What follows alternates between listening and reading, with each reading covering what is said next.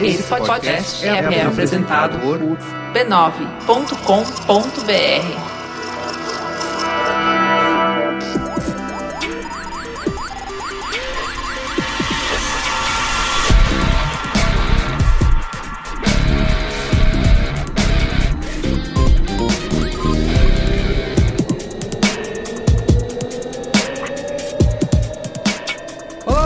Eu sou o Carlos Merigo, esse é o Braincast número 189. Estou aqui hoje com o Luiz Assuda, Oi. Luiz e Gino.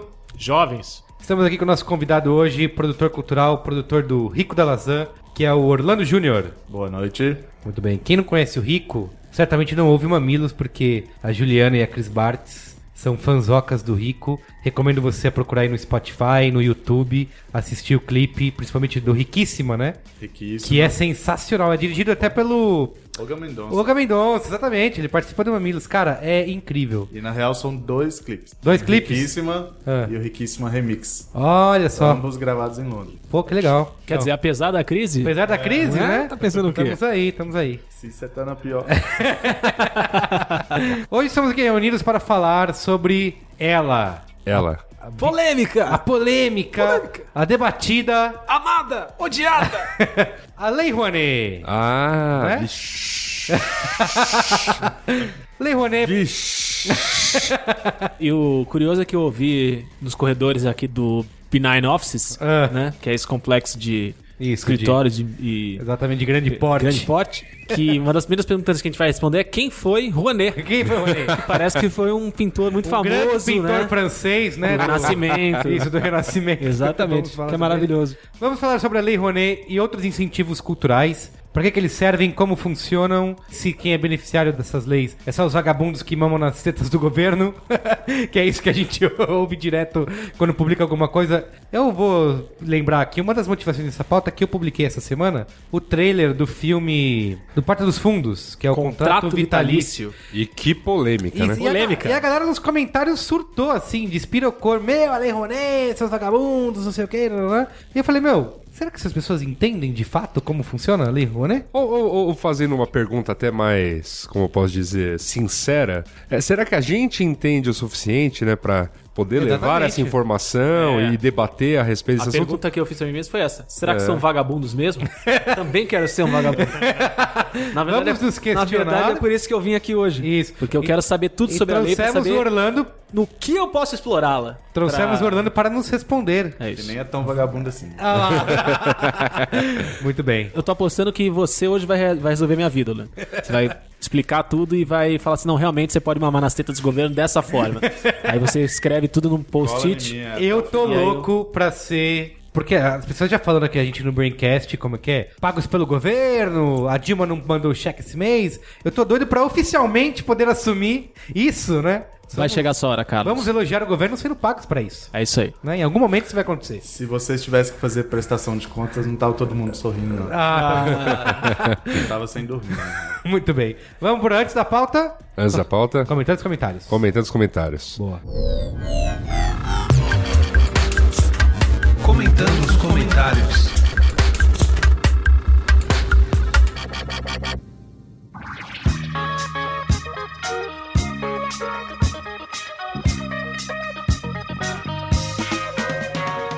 O último programa foi o 188, né? Profissão gerente de projetos. Mas antes de lermos os comentários, tem aqui uma introdução gigantesca Nossa, do nosso amigo Guga Mafra, Por falar em gigantesca. que fez o seu monólogo, tá bom? Então eu vou começar aqui porque a gente precisa acabar ainda hoje. Sempre presente, mesmo quando ausente. Exato. Que bonito. Começo da semana, eu estava aqui pensando repetidamente. Como preencher os comentandos do programa 189? Como preencher os comentandos do programa 189? Isso me levou a lembrar do ano de 1989. Nossa, foi longe. Eu não, eu não li a prévia. É, Não? Então, guarda a surpresa pra você. Meu Deus, cara. 1900... Quem quer lembrar de 1989, gente? Vamos Quem em relembrar. sã consciência quer lembrar de 1989? Vamos relembrar aqui agora nessa retrospectiva do Guga. Essa foi a época que eu comecei a entender o mundo e me lembrar das coisas. Eu lembro de muitas coisas desse ano, mas fui dar uma pesquisada aqui para ter certeza e me deparei com o seguinte. 89 foi o ano da primeira eleição direta no Brasil depois da ditadura. Tinham 50 candidatos, um mais tosco que o outro. As pessoas competiam dizendo que ia votar no mais engraçado. Marronzinhos, Amir, Lívia Maria, eu desmatar. Competição que o Enéas venceu de lavada. Uma vidente falou que o vencedor seria um cara chamado Afife. Um cara chamado Afif. E ele pulou para o Só terceiro lugar nas Um ca- um pesquisas. cara aí. Por um tempo. Só por isso. Só por isso. Só por isso. Quer corrigir aqui o nosso. Quer, quer adicionar informações aqui, Luiz? não, Assis? eu não, cara. Eu não Tá. quero lembrar de 89, não. O Horário Político era um programa de humor, de personagens de fazer inveja ao Jô Soares e ao Chico Anísio. O país vivia uma séria crise econômica. Era uma época de grandes mudanças políticas em toda a América Latina. No Paraguai, o general Andrés Rodrigues deu um golpe de estado no então presidente, o também general Augusto Stroessner. Golpe de general em general. O país vivia uma séria crise econômica e entrou em outra. Na Venezuela, o presidente Carlos Andrés Pérez que tinha sido presidente 10 anos antes, foi eleito de novo, em meio a uma crise econômica. Prometia acabar com a guerrilha dos comunistas, o que ele fez no começo. Com a alta do preço do petróleo, o país prosperou. Mas aí ele foi pego em um escândalo. Ele tinha uma amante no exterior, mandava grana pra ela através de uma lavagem de dinheiro. Ele sofreu impeachment. Hugo Chávez assumiu. O país entrou em uma grave crise econômica.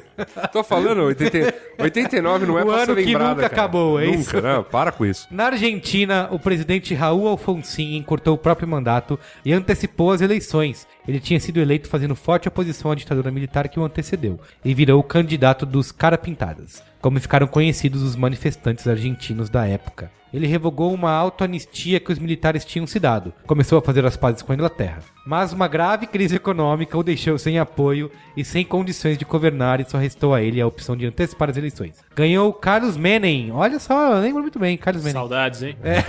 Saudades, Menem, nossa. O candidato dos trabalhadores, que aumentou salários, criou uma nova moeda que parada o dólar num plano mirabolante chamado Plano Cavalho. Como que é? Cabalho. Cabalho. Não, mas, não, mas se fosse o, O Galvão Galvão Bueno, Bueno, ele diria caballo. Vem tocando a bola agora, seleção da Argentina. Domina aí o. Cabalho! Caballo. É um drama pra cada nome que ele vai falar. Deixou os argentinos bem ricos de uma hora pra outra, mas eles ficaram bem pobres logo depois, afundando o país numa grave crise econômica. No resto do mundo, o chefão do Irã, Ayatollah Khomeini, ofereceu 3 milhões de dólares para quem matasse Salman Rushdie. Caraca, é verdade, eu lembro disso. Teve um livro dele recente aí que saiu, que escreveu o livro Versos Satânicos, que o Ayatollah considerou ofensivo ao, ao É, Islã. pô. Isso aí foi história É? pesada. O Urtiz tá vivão até hoje, Khomeini morreu em 89 mesmo. Depois de ser considerado um grande salvador e ser até considerado o homem do ano pela revista Time, ele colocou o país numa guerra de 10 anos contra o Iraque, o que levou a uma grave crise econômica. a União Soviética desocupou o Afeganistão, que virou um caos total. Depois, todos os países soviéticos do leste europeu viraram um caos total e entraram numa grave crise econômica. E aí o Muro de Berlim caiu, a Guerra Fria acabou, tudo isso aconteceu em 89. em dezembro daquele ano, Taylor Swift nasceu.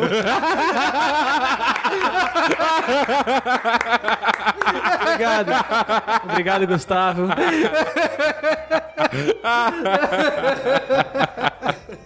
que brilhante, velho. É. Obrigado, Genial. Gustavo, por Meu Ele Deus. cria todo esse mistério. criar, criar esse fogo do amor em nosso coração.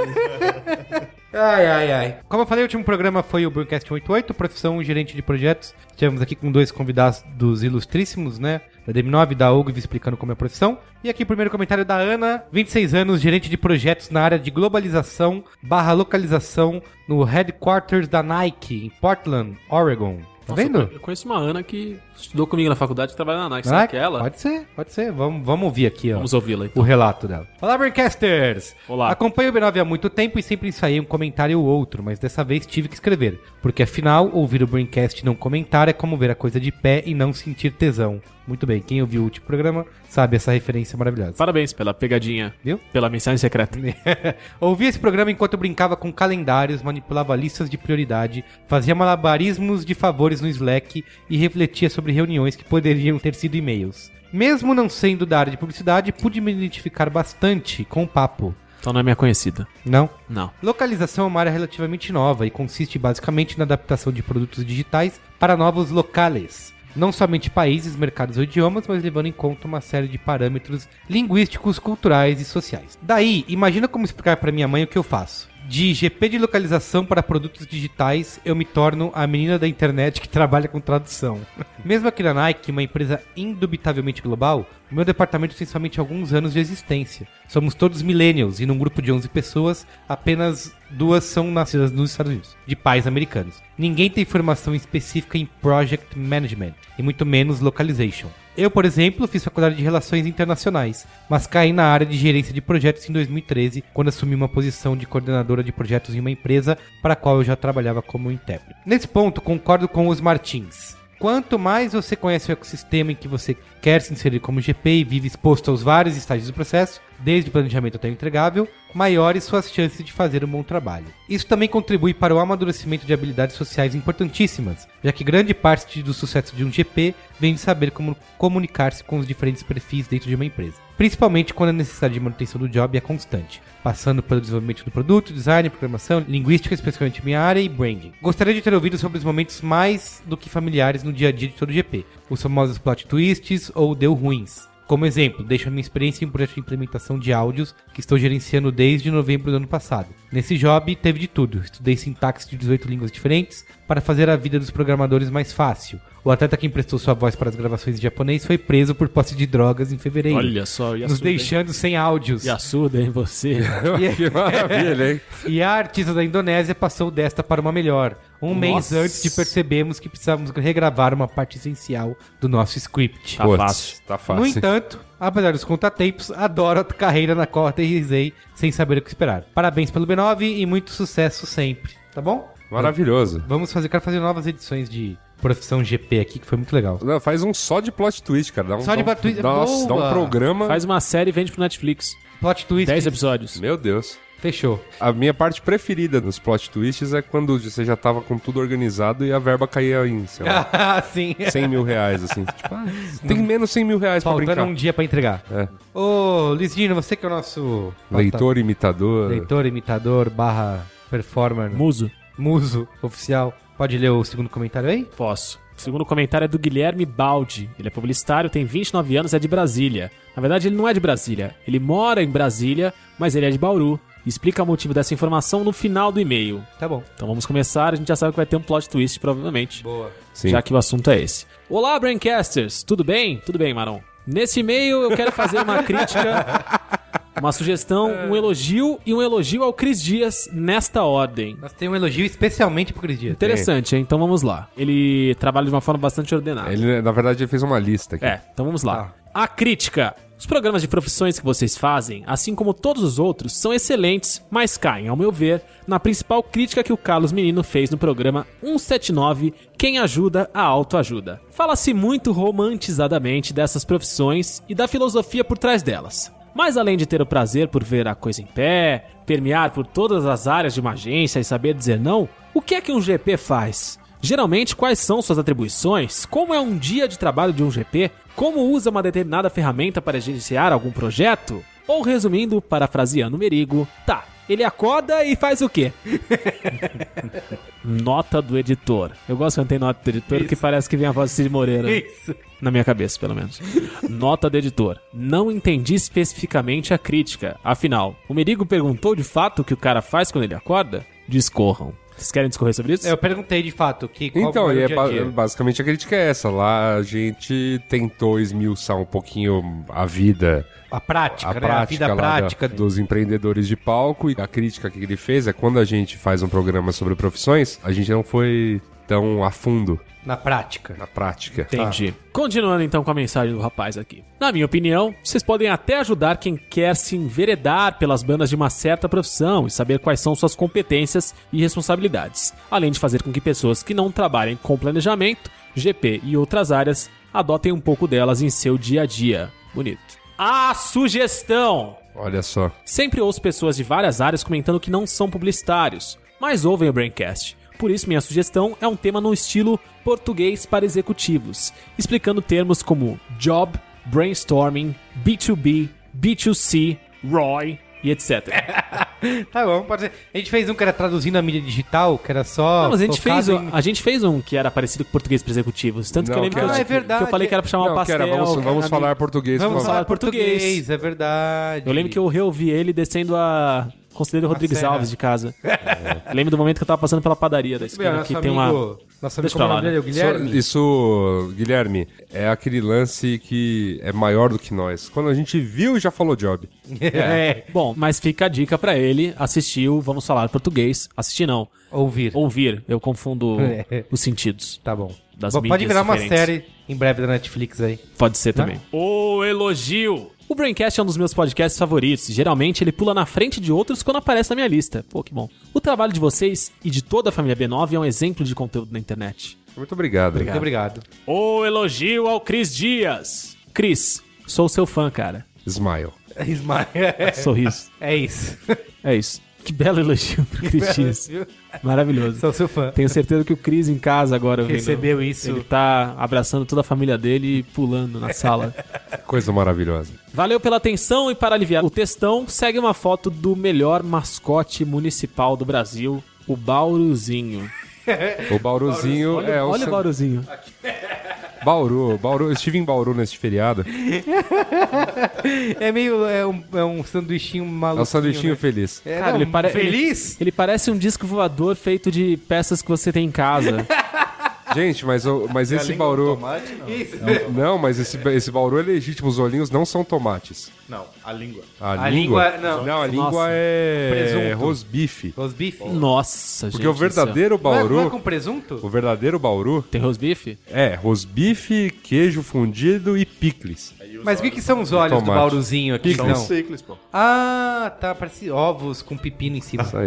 Parece um botão verde de uma camisa tropical que a sua mãe ainda guarda em Aí casa. reza, aí reza a lenda que chama Bauru porque era um maluco que fazia sanfran e, e era de Bauru, o apelido era Bauru e aí ele pedia esse sanduíche. Ah, isso eu já ouvi essa história. Essa, essa lenda é a que tá escrita lá no ponto chique, lá, É. enfim. E aí inspirou a, a canção universitária Bauru sem tomate é misto. Bauru sem tomate é misto e Bauru sem misto é tomate, olha só. Bauru sem misto é tomate? É, a gente cantava isso na USP. Tá bom.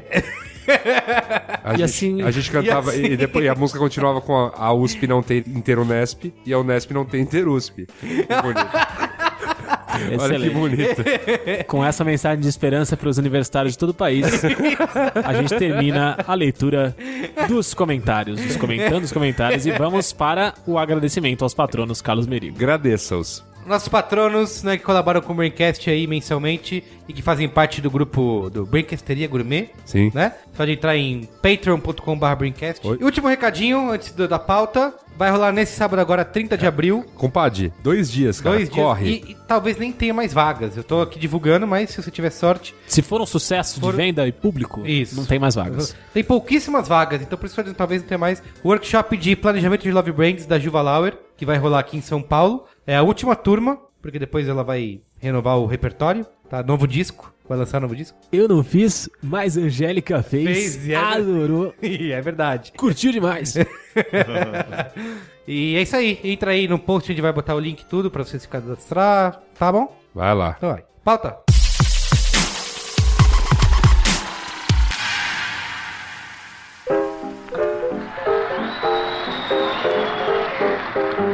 Miles going to lead off the jam session on his famous theme number, Flying Home.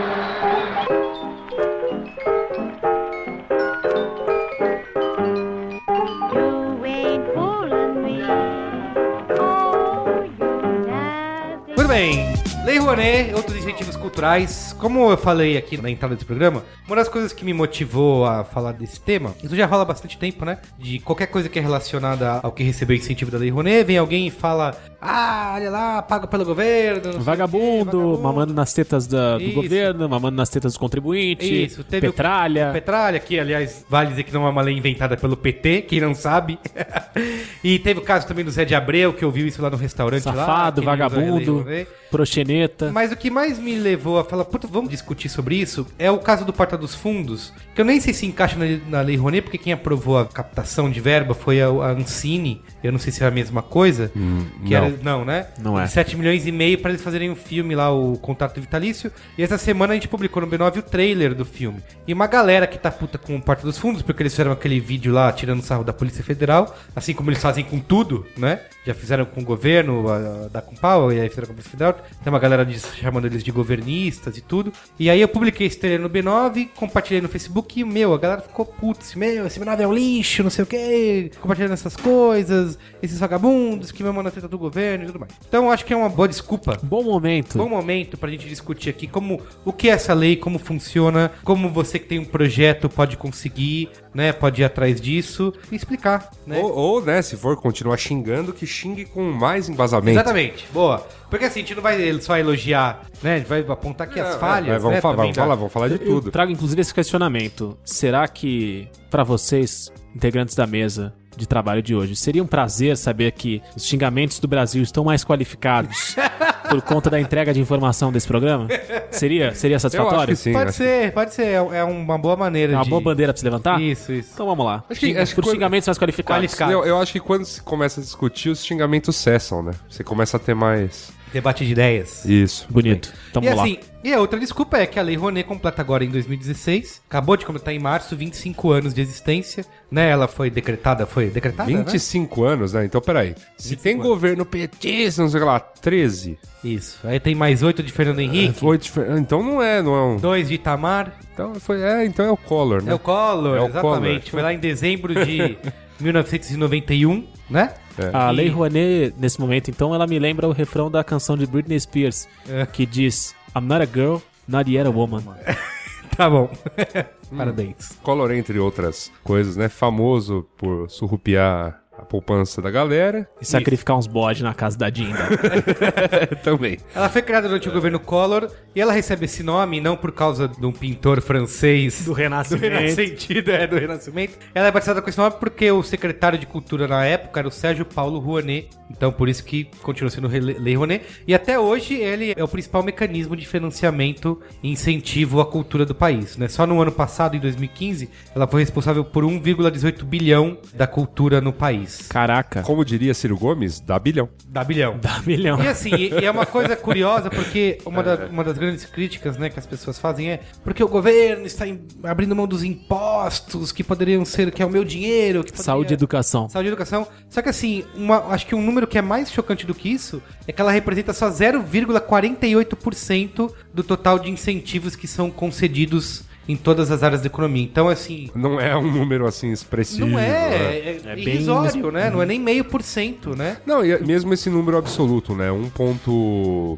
bilhão. Né? Para efeitos em economia nacional é irrisório. Nada, exatamente. E assim, e outra coisa também importante de lembrar é que não é só a empresa que pode participar disso, que pode doar, né? Pessoa física também pode fazer, né? Pode. Você pode, com seu imposto de renda, você pode dedicar parte dele a financiar um projeto de... Você pode fazer isso. É- ah, então, é isso que é o duro, né? Quando é aquele lance caridade, assim, tipo, ah, vou doar meu dinheirinho aqui pra, uma algum instituto- ONG. Pra uma ONG. Tal, beleza, tal. Cultura é essa coisa de vagabundo, né? Ah, é A galera de humanas é vagabunda, né?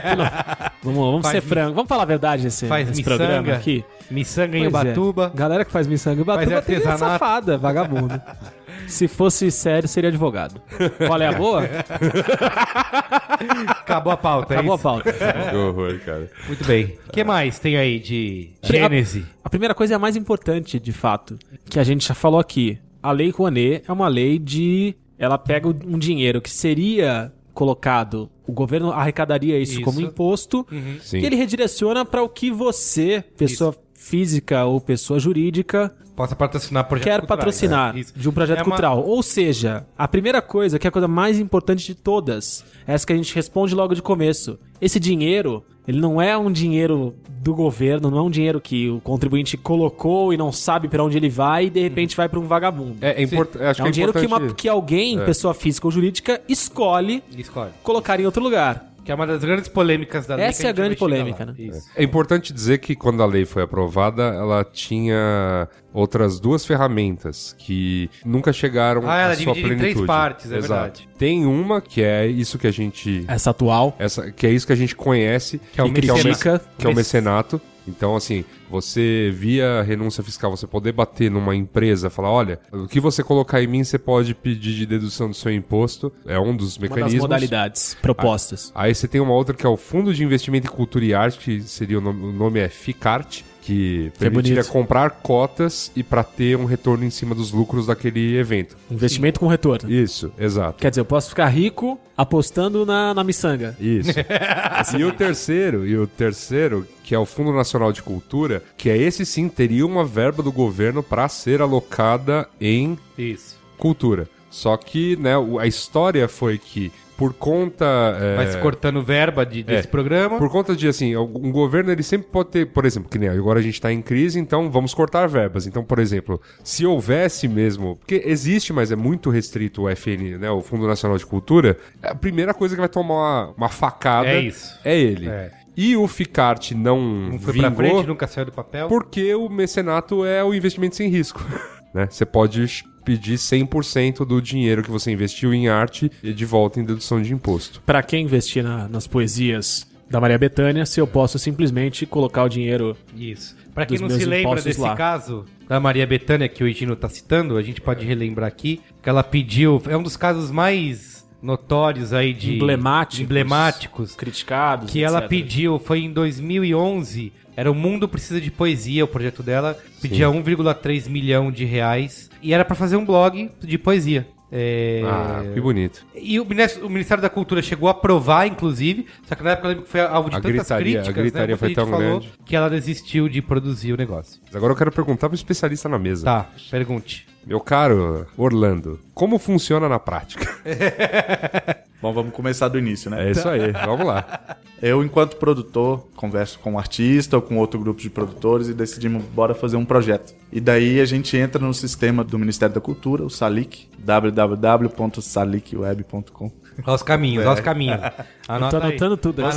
Anota Você entra, aí. você entra no Salic e faz um cadastro simples, ou como empresa ou como pessoa física, com seu CPF mesmo. E aí, a partir dali, você pode propor projetos para o Ministério da Cultura. Algumas pessoas acreditam que é até um pouco fácil de fazer, enfim, que é muito simples de mamar na te- nas tetas do governo, mas não é, tão, não é tão fácil assim. Você faz um projeto que é bastante burocrático até. Para quem não está acostumado, eu costumo comparar um projeto de, de pesquisa que você faz na faculdade ou de TCC, no qual você tem que colocar lá o que é o seu projeto, os objetivos, a justificativa, fazer um cronograma de desenvolvimento e aí, o mais chato, fazer uma planilha detalhada de custos. E Ela é a bem, partir ela é bem, bem, bem detalhada. Bem detalhado mesmo. O Mink, ele já, diferente de alguns outros é, Programas aí alguns que outros existem. programas de incentivo, o, o Mink ele já deixa, inclusive, detalhado qual tipo de despesa você pode ter. Ah, legal. Entendeu? Então, tá lá se é despesa com pagamento de cachê de músico, já tem lá discriminado o que, que é, se é contratação de algum tipo de serviço, a maioria deles já tá lá discriminado. E tem uma série de regras que você tem que seguir durante o desenvolvimento desse projeto, né? Da Entendi. criação do projeto e do desenvolvimento dele. Passada essa fase que o Mink aprovou, isso. Cada fase, com cada conversa com o Ministério da Cultura são 30 dias. Nossa. Então, tanto é que quando você vai escrever o projeto, você só pode colocar a data de início dele a partir de 90 dias após ah, o envio. Caramba.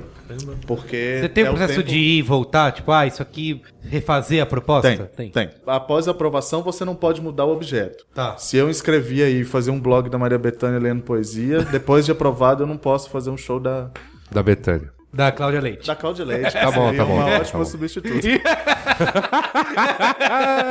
Em termos de Tá polêmica. bom, é. gente, o blog da, da Maria Bethânia não, mas show da Cláudia Leite, vai, né? É. Por que não? Enfim, aí após passar dessa fase que o Mink aprovou, nem sempre ele aprova o tanto que você pediu. Ele, ele justifica na frente de cada rubrica, né, que a gente chama, de cada, Cada item. de cada item, ele justifica o porquê não daquele valor. O que assusta a gente de um, de um blog custar milha- 1,6 isso. milhão, né? Ah, mas, mas eu, eu imagino, sei lá, que a planilha devia ter uma área técnica. Justamente. De, sabe, pro- me- os melhores programadores pra fazer um blog, assim. É. E aí, após a aprovação, que eu acho que vem a parte mais difícil, que é a de captação. Que é o produtor pegar esse projeto, criar lá uma, uma apresentação bonitinha no PowerPoint, com umas animações, fotos dos artistas Sim. e tal. Vários links das redes sociais dele. Cara, e sair Pegar procurando, dinheiro. E e atrás de sair empresa. procurando alguém, geralmente Você empresa. diria que essa parte da aprovação do Ministério da Cultura é relativamente fácil ou não? É. Tá. Porque é técnica, né? Tá. Assim, é o, é o, o Ah, É técnico. fazer, é, entendi. fazer, é fazer um bom TCC. Entendi. É isso. Justamente. E no final das contas, é, esse- essa aprovação do Ministério é uma das que mais. Não que necessariamente essa fase é a que mais gera polêmica, mas é que nesse ruído de comunicação aí é o que a galera É, onde mais a galera ataca, bate. É, né? justamente. Fala, como é que o Ministério da Comunicação aprovou isso? Quando- Pra Ministério mim, da Cultura, desculpa. é. Como é que aprovaram isso? Pra mim, o problema tá mais à frente. Mas, de fato, o Mink tem que ter uma responsabilidade aí em cima do que, que pode passar ou não. Mas também não sei se serviria como justificativa uma observação embaixo da planilha. Pô, Maria Bethânia, você consegue esse dinheiro sem, Tá. sem o projeto, entendeu? Sei. Tá, um a caixa- PSzinho. É, assim. a Caixa vai te patrocinar, cara. Pra quê? A Petrobras tá aí pra te dar quanto você Sim. quiser, entendeu? Sim. Pra que, que você tá querendo entrar nesse tipo de, de programa? Mas aí é que a gente entra no, na, na problema mesmo, entendeu? Depois que, que você tá com esse projeto na mão, você fica todo feliz. Pô, aqui, ó, eu tenho 200 mil pra captar, que é o que acontece na realidade dos artistas menores, né? Tem 200, 300, 500, enfim. Sim. Mas quem vai me dar esse dinheiro? Entendeu? E que aí e entra aí uma das você grandes. entra na sua segunda depressão, né? cara? Pô, quem que vai me dar essa grana? Não, mas mesmo, mesmo com esse argumento, porque assim, a, a empresa ela pode. Uma pessoa física pode destinar até 6% do imposto que ela vai ter que pagar pra Que isso. não fosse negado? É, o que não, não, mas assim, se, tive- se, a- se indicar.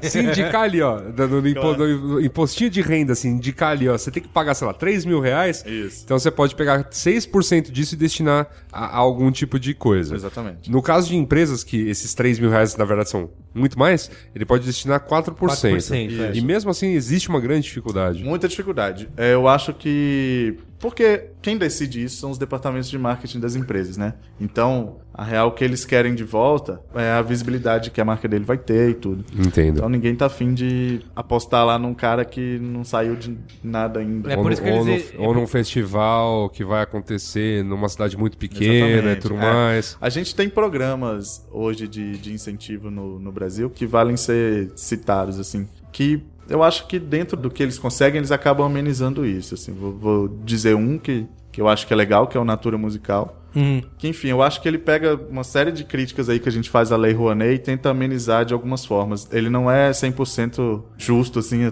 pra mim, né, ao meu ver, mas a gente tem que entender também que a Natura, ela precisa que a marca dela Sim. esteja associada a grandes nomes. Tem os enfim. interesses da É. marca. aí. Mas ela, ela divide no edital dela. Ah, porque tem um parêntese aqui, tem, tem duas formas de você conseguir esse patrocínio. Ou você vai direto na empresa, senta lá com a galera, mostra a sua apresentação e tudo. Ou que as- a- essas empresas que já estão acostumadas a incentivar, elas fazem, elas abrem os editais, geralmente uma Ah, vez ao ano. entendi. Que é o que? Esses Itaú Cultural Edital da vida. cultural, o da Caixa Econômica, Sim. o próprio Natura. Então eles já, eles já têm esse tipo de... Lançam um edital pra você poder participar Sim, disso. já deixam lá, por exemplo. E, ó, a- e gente, aí, esse e ano- aí é uma coisa completamente privada, não, vo- não é um não é um mecanismo pra eles renunciarem, por exemplo. É um mecanismo Ah, é um pra eles mecanismo. anunciarem, sim, ó. Ah, tá. A gente tem 2 milhões esse Então, ano. ok, ok, ok, ok. a gente tem 2 milhões esse ano que a gente pode abater de imposto. Então nós vamos é, distribuir esses 2 milhões dentro dos projetos que serão inscritos a partir de agora. E vai. Tá. Entendeu? E aí você meio que refaz o projeto inteiro, né? No edital deles lá. Você coloca o que o, que o Nossa, seu ok. projeto diz, você passa pra eles, e aí dentro da curadoria deles, eles escolhem lá o que é mais interessante. E aí eu acho que o Natura Musical, voltando aqui, dentro do edital deles, eles buscam amenizar um pouco essas críticas que a gente faz, porque eles dividem o edital em em projetos de artistas com grande relevância, de artistas que estão lançando o primeiro e segundo disco, e também dividem por regiões. Eles não trabalham somente com a Rouanet, eles trabalham também com algumas leis estaduais. Então, tem um edital específico para Minas Gerais, tem um edi- edital específico para o Pará, se não me engano, tem um estado do Sul, que eu não me lembro. O edital do Pará já rendeu Qual é a Boa aqui no no É? 19, que foi o disco da Natália Matos. Olha. E tem também o, o- o edital nacional, que é incentivado através da Lei Rouanet. Tá. Só que assim, obviamente a Natura não deixou de patrocinar nomes como a Gal Costa, o Ney Mato Grosso e ao mesmo tempo Tem uns amigos meus lá de, de Sergipe que estão aí, que ganharam o edital no ano passado, que Ah, estão bacana. mandando super bem também. Que é- Legal. É, impo- é importante dizer assim, quais são as fundamentais críticas, além da questão do xingamento, né? Sim. Quais são as críticas justas a- às leis de incentivo em geral, capitaneadas aí pela Lei Rouanet? É, o próprio, acho que é o ministro da Cultura, né, que é o Juca Ferreira. Ainda é, aliás, nesse brolho todo? Ainda é. Tá. que ele Se fala a lei fosse criada hoje, inclusive, poderia ser Lei Ferreira, né? Lei Ferreira, é verdade. ia ser poderia, legal. É. poderia mudar. Que assim, que a Lei Rouanet ela foi criada para substituir a Lei Sarney e que assim, basicamente ele ap- aprimora a ideia de que o empresariado e a sociedade sabem aplicar melhor o dinheiro do que o governo, né? Então se você transfere essa responsabilidade do governo escolher o que é relevante ser patrocinado ou não e você bota isso na mão, o dinheiro público na mão, na mão das empresas. Isso é assumir a, a desqualificação do trabalho do governo ou é dar valor pro povo? Interrogação. Essa é a pergunta que você responde no seu coração, ouvinte. É, fica- isso que o Orlando falou que é assim, é que vo- que você acaba definindo que quem vai escolher os projetos que vão receber é os departamentos de marketing das empresas. É, né? Isso que é muito perigoso, né? É, e que eles têm as suas próprias. É, né? no, caso, no caso cria isso, assim, por mais que né, a Natura tenha esse programa super bacana com bandas de fora, se eu sou um diretor de marketing da empresa, cola a Maria Bethânia com o projeto e cola Coronel Pacheco. Pacheco. o Coronel Pacheco, é, desculpa, desculpe, Gino, Daí eu- mas eu vou passar, é, é, é. Betânia, né? É, eu, enquanto empresa, vou passar a analisar a quantidade de likes que você tem no Facebook e no Instagram Sim. do que a, via- a qualidade do seu Lógico, projeto. sim, entendeu? sim. Se é um projeto que vai realmente colaborar com o aumento da- do acesso à cultura. Sim, enfim, um lógico, ou que a- é o que a lei se propõe, né? Exatamente. Exato. É. Tem campos no enquanto você está preenchendo o projeto que é de democratização de acesso, né? Então, alguns projetos eles por obrigatoriedade, eles precisam ter um determinado número de ingressos gratuitos ou um direcionamento de parte do produto que vai ser produzido para algumas bibliotecas públicas e tal. Então, o que se quer com os projetos inscritos na Lei Rouanet é que se democratize Sim.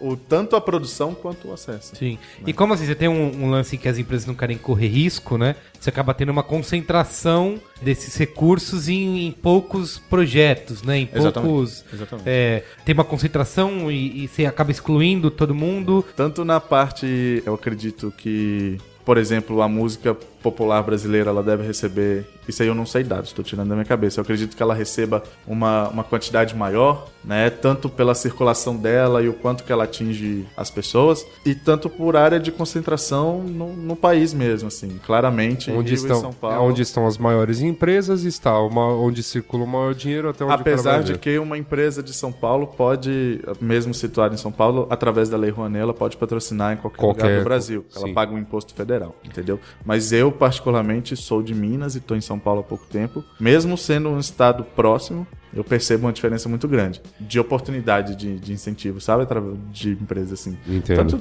tanto na lei quanto fora. Sacou? O- a, a relação de artistas com as marcas no Rio e São Paulo são, são muito mais fáceis de ser Aí vamos falar algo de alguns exemplos de distorção, vai, vamos dizer assim, ou, exemplos que ficaram muito famosos por ter claramente uma distorção do que seria democratizar o acesso, democratizar o espalhar a cultura, que é um- Democratizar o fomento à cultura É, em todo que o um, país. que um acho que o, o que mais pegou, assim, que foi, ó, isso aqui é algo, assim, pra ser questionado, porque isso aqui lucra pra caramba, que é o caso do Rock in Rio, né? Justamente. É. Que inclusive abriu mão da Lei Rouanet, porque é uma parte muito. A verba que ele usava através da lei era muito pequena diante da, da grana que ele gastava para fazer o festival todo. Sim. Então, depois das críticas, o, Falou, a "Ah, ok, organização valeu." do Rock in Rio falou: ó, então não preciso. O que é pior, né, Realmente no não caso, assim, do precisa, tipo, é um caramba.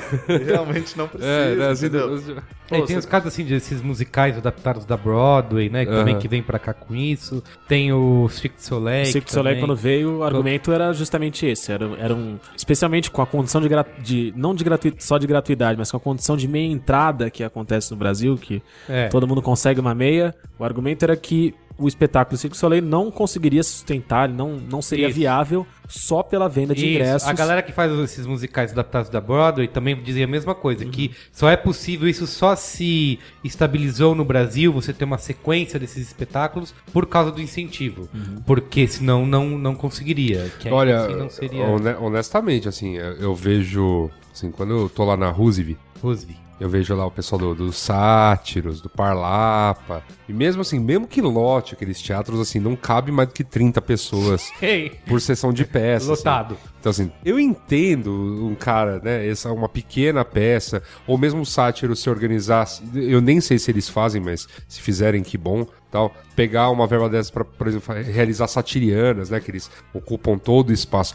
Agora, pô, sei lá, um teatro que tem nome patrocinado. Sim, que agora é o Renault, não é? Teatro É. Renault? Aí recebe um musical, né? Era abril antes, teatro abril. Sim, tudo mais. Eu sei que eles têm gasto, porque assim, pra você ter uma peça que vai ser muito vista, botar um ator global custa muito mais dinheiro, fazer uma Não, mega e- produção eles- custa eles muito têm mais como argumento dinheiro. até a formação. Mas o porque ingresso não é barato mesmo. Eu vi um exemplo que eles citam assim, que o primeiro musical desse não tinha, eles fizeram chamados pra contratar os atores e tal, e eles não conseguiam, não tinha gente que, can- que atuava, cantava e dançava. E aí com o Pô, é a, passar... Clá a Cláudia Raia dando sopa aí E é, esse tempo todo, E pô. com o passar dos anos isso foi melhorando, então gerou, criou uma nova indústria e tal. Então eles usam todos esses, esses argumentos. Um deles, inclusive, é o de concentração de recursos na região sudeste. Né, de que o eixo Rio-São Paulo eh, se beneficia aí com 80% dessa verba de, de incentivo cultural. Que é muita coisa, né? É, e porque assim, o que eu consegui. né, no- pesquisando aqui pra essa pauta, o que eu vi é: quem é produtor, quem é artista e tal, defende a lei,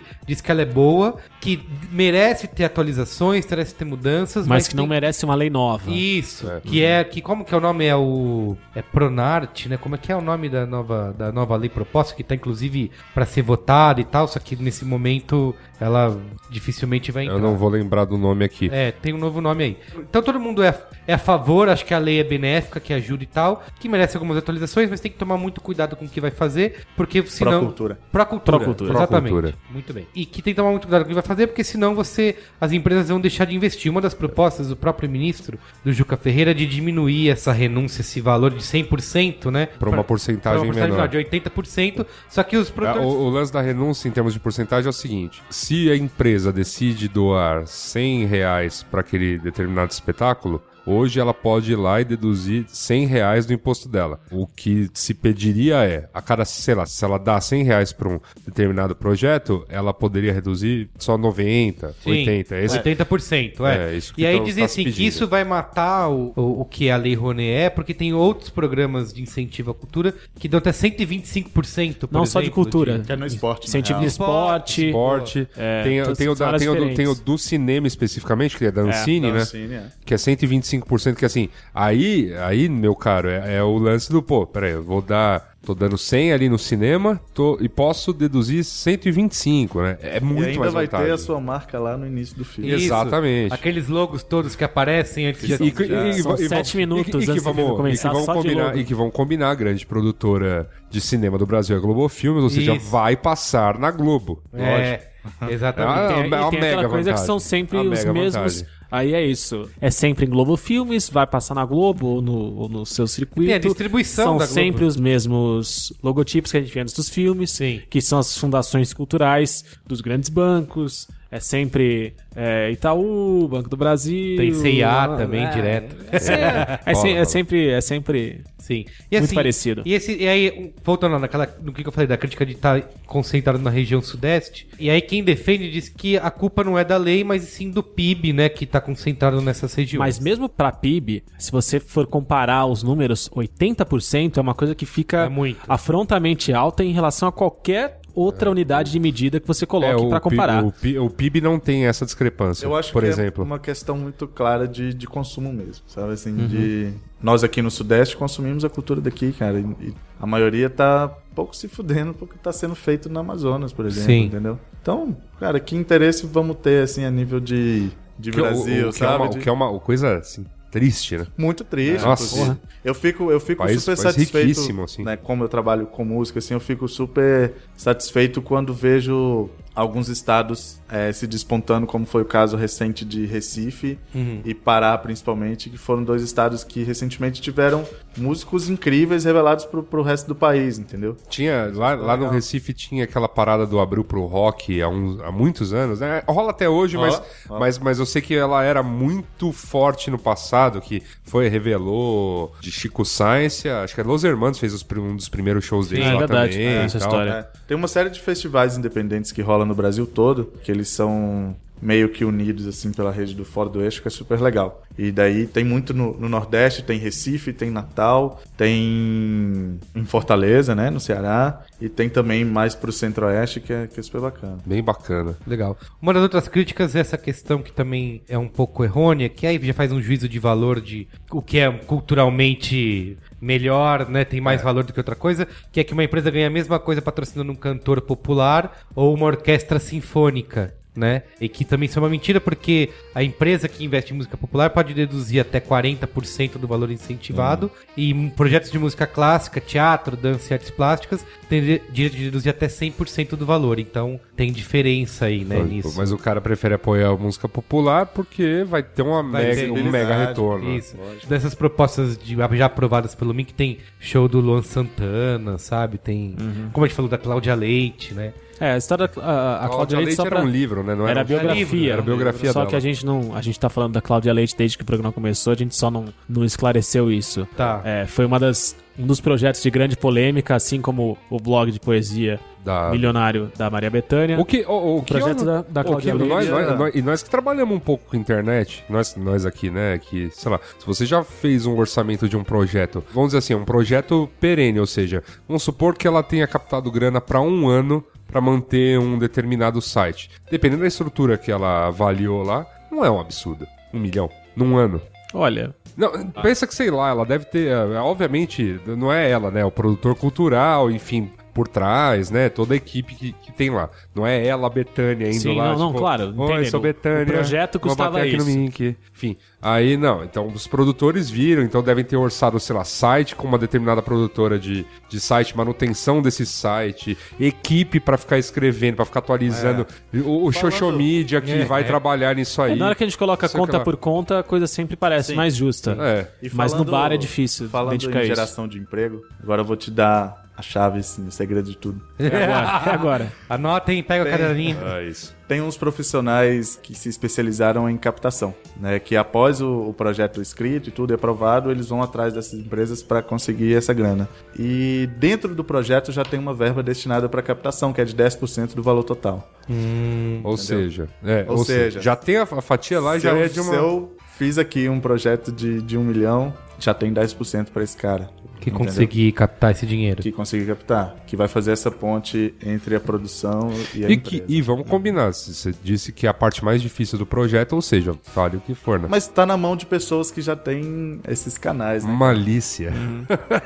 Já que já tem malícia. É. Já tem a malícia. Os contatos, né? Um outro lance é que assim, que todo mundo O famoso fala que. I know some people. É, É, isso aí. que a cultura é o único setor que vive de dinheiro público, né? E que depende de dinheiro Não, público. novamente, não é, né? As próprias empresas têm, é pra elas, né? Em termos de. Não vamos esquecer. Ah, ela gera emprego, não sei o que lá, blá, blá. blá. Cultura também gera. Como você mesmo alardeou no começo do programa, menos de 1% Não, menos de meio por cento. É menos de 0,48. 0,48% de todos os programas de renúncia fiscal são pra destinados à cultura, ou É Isso. seja, tem diversos outros. Um- os mais famosos, vocês vão se lembrar, dizem muito a respeito aí a renúncia de IPI, indústria de automóveis, Exatamente. indústria, E aí ninguém indústria de reclama, elétrica. né, E aí quando- ninguém reclama porque você vai comprar um carro mais barato, Sim. né? Enfim, mas existe esse tipo de, de incentivo que é dado assim a diversas empresas. Não apenas eh, os impostos federais, também tem impostos estaduais. Então, você tem, que nem aqui em São Paulo, eu sei que tem renúncia de eh, ICMS em em determinados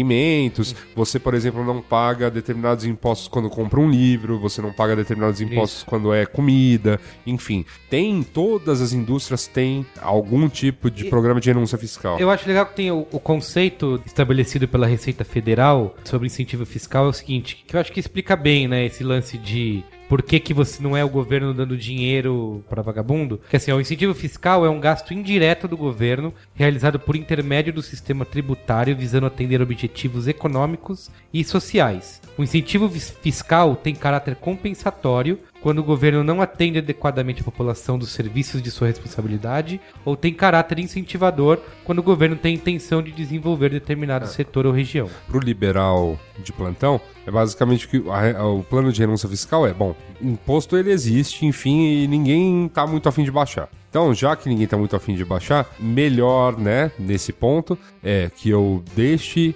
empresas e sociedade decidam o que é arte para elas do que o governo decida o que é arte, porque, enfim, por mais defeitos que isso tenha, aí vai ter os defeitos. E se fosse o governo decidindo 100% do que é arte, teríamos uma arte estatal Ah, mas define. né? maravilhosa. Define Lula, porque o Ministério da imagina o Cultura Lula- aprova ou não os projetos. então, né? mas, mas imagina o Lula com um busto, aqueles quadros, tipo União Soviética, assim. É É, Ah, com umas pinturas maravilhosas. E não é o caso, não é o caso. Quer dizer, o Min- o Ministério da Cultura, aparentemente, pelo que está se comentando aqui, aprova o que faz sentido. Ou seja, se nós aqui batermos lá na, no Sim, tá Salic certo. Uhum. Web e inscrevermos um projeto pioneiro, podcástico, blá blá blá, blá blá blá. Ó, inclusive eu posso escrever pra vocês. Olha aí. É hoje! Temos o campeão aqui. Temos o campeão aqui. Mas vamos, con- vamos conversar depois. Cadê a cerveja? Então é isso, gente. Traz o aleluia. Olha aí. Então, mas, mas acho que esse é o ponto. O o projeto tendo condições, ele, é, Sim. ele é aprovado É, se uma, ele- é uma, uma parcela muito pequena de reprovação, né? Tá. Mas e o, gran- a grande treta é. Bom, Vem Itaú, depois. agora, É. agora que eu- a Itaú, quem mais incentiva? Bradesco, é, Eu acho que fica- Natura. e essa né? percepção de que só que eu vi muita gente falando que ah, eles só aprovam quem fala bem do governo, né? tipo, Aí, é, essa- isso é um absurdo. Exato. Essa, essa eu consigo rebater com uma outra coisa, porque assim, não existem só leis federais, né, como já foi colocado aqui, de leis cultura. estaduais. Existem as leis estaduais aqui em São E Paulo municipal também. e municipal também. Aqui em São Paulo eu tava, enfim, nas minhas pesquisas, achei aí a, a lei, uma lei chamada PROAC, que é estadual, ou seja, tá vendo? Não é uma coisa de apenas de petista, o governo estadual de São Paulo é governado há 30 anos, praticamente, pelo PSDB, e essa lei tem uns 10 anos. 10 anos, é. E eu soube de uns amigos aí Amigo do seu primo? não, não, amigos, amigos mesmo, amigo pessoal da faculdade, assim, que conseguiu uma verba que era destinada a. Era uma verba específica lá, uma- um, um edital específico que era voltado a quadrinhos. E eles conseguiram aprovar via uma verba estadual um quadrinho chamado Volume Morto, cara. É, maravilhoso, tá legal. vendo? Não, e, o- e outro exemplo, um exemplo maravilhoso que está separado aqui na nossa pauta fantástica, que é o painel artístico do Clube A Isso, em São é. Paulo. Foi liberada a, a tentativa de, cap- de captação de recursos de 5,7 milhões Olha isso. para um painel no Clube A em São Paulo, que é uma balada top. Isso. Bala- baladinha top, Baladinha meu. top. Resumindo, é uma baladinha top Va- Baladinha top, São man, Paulo. olha E aí. ele tinha sido enquadrado no quê aí? Como é que é?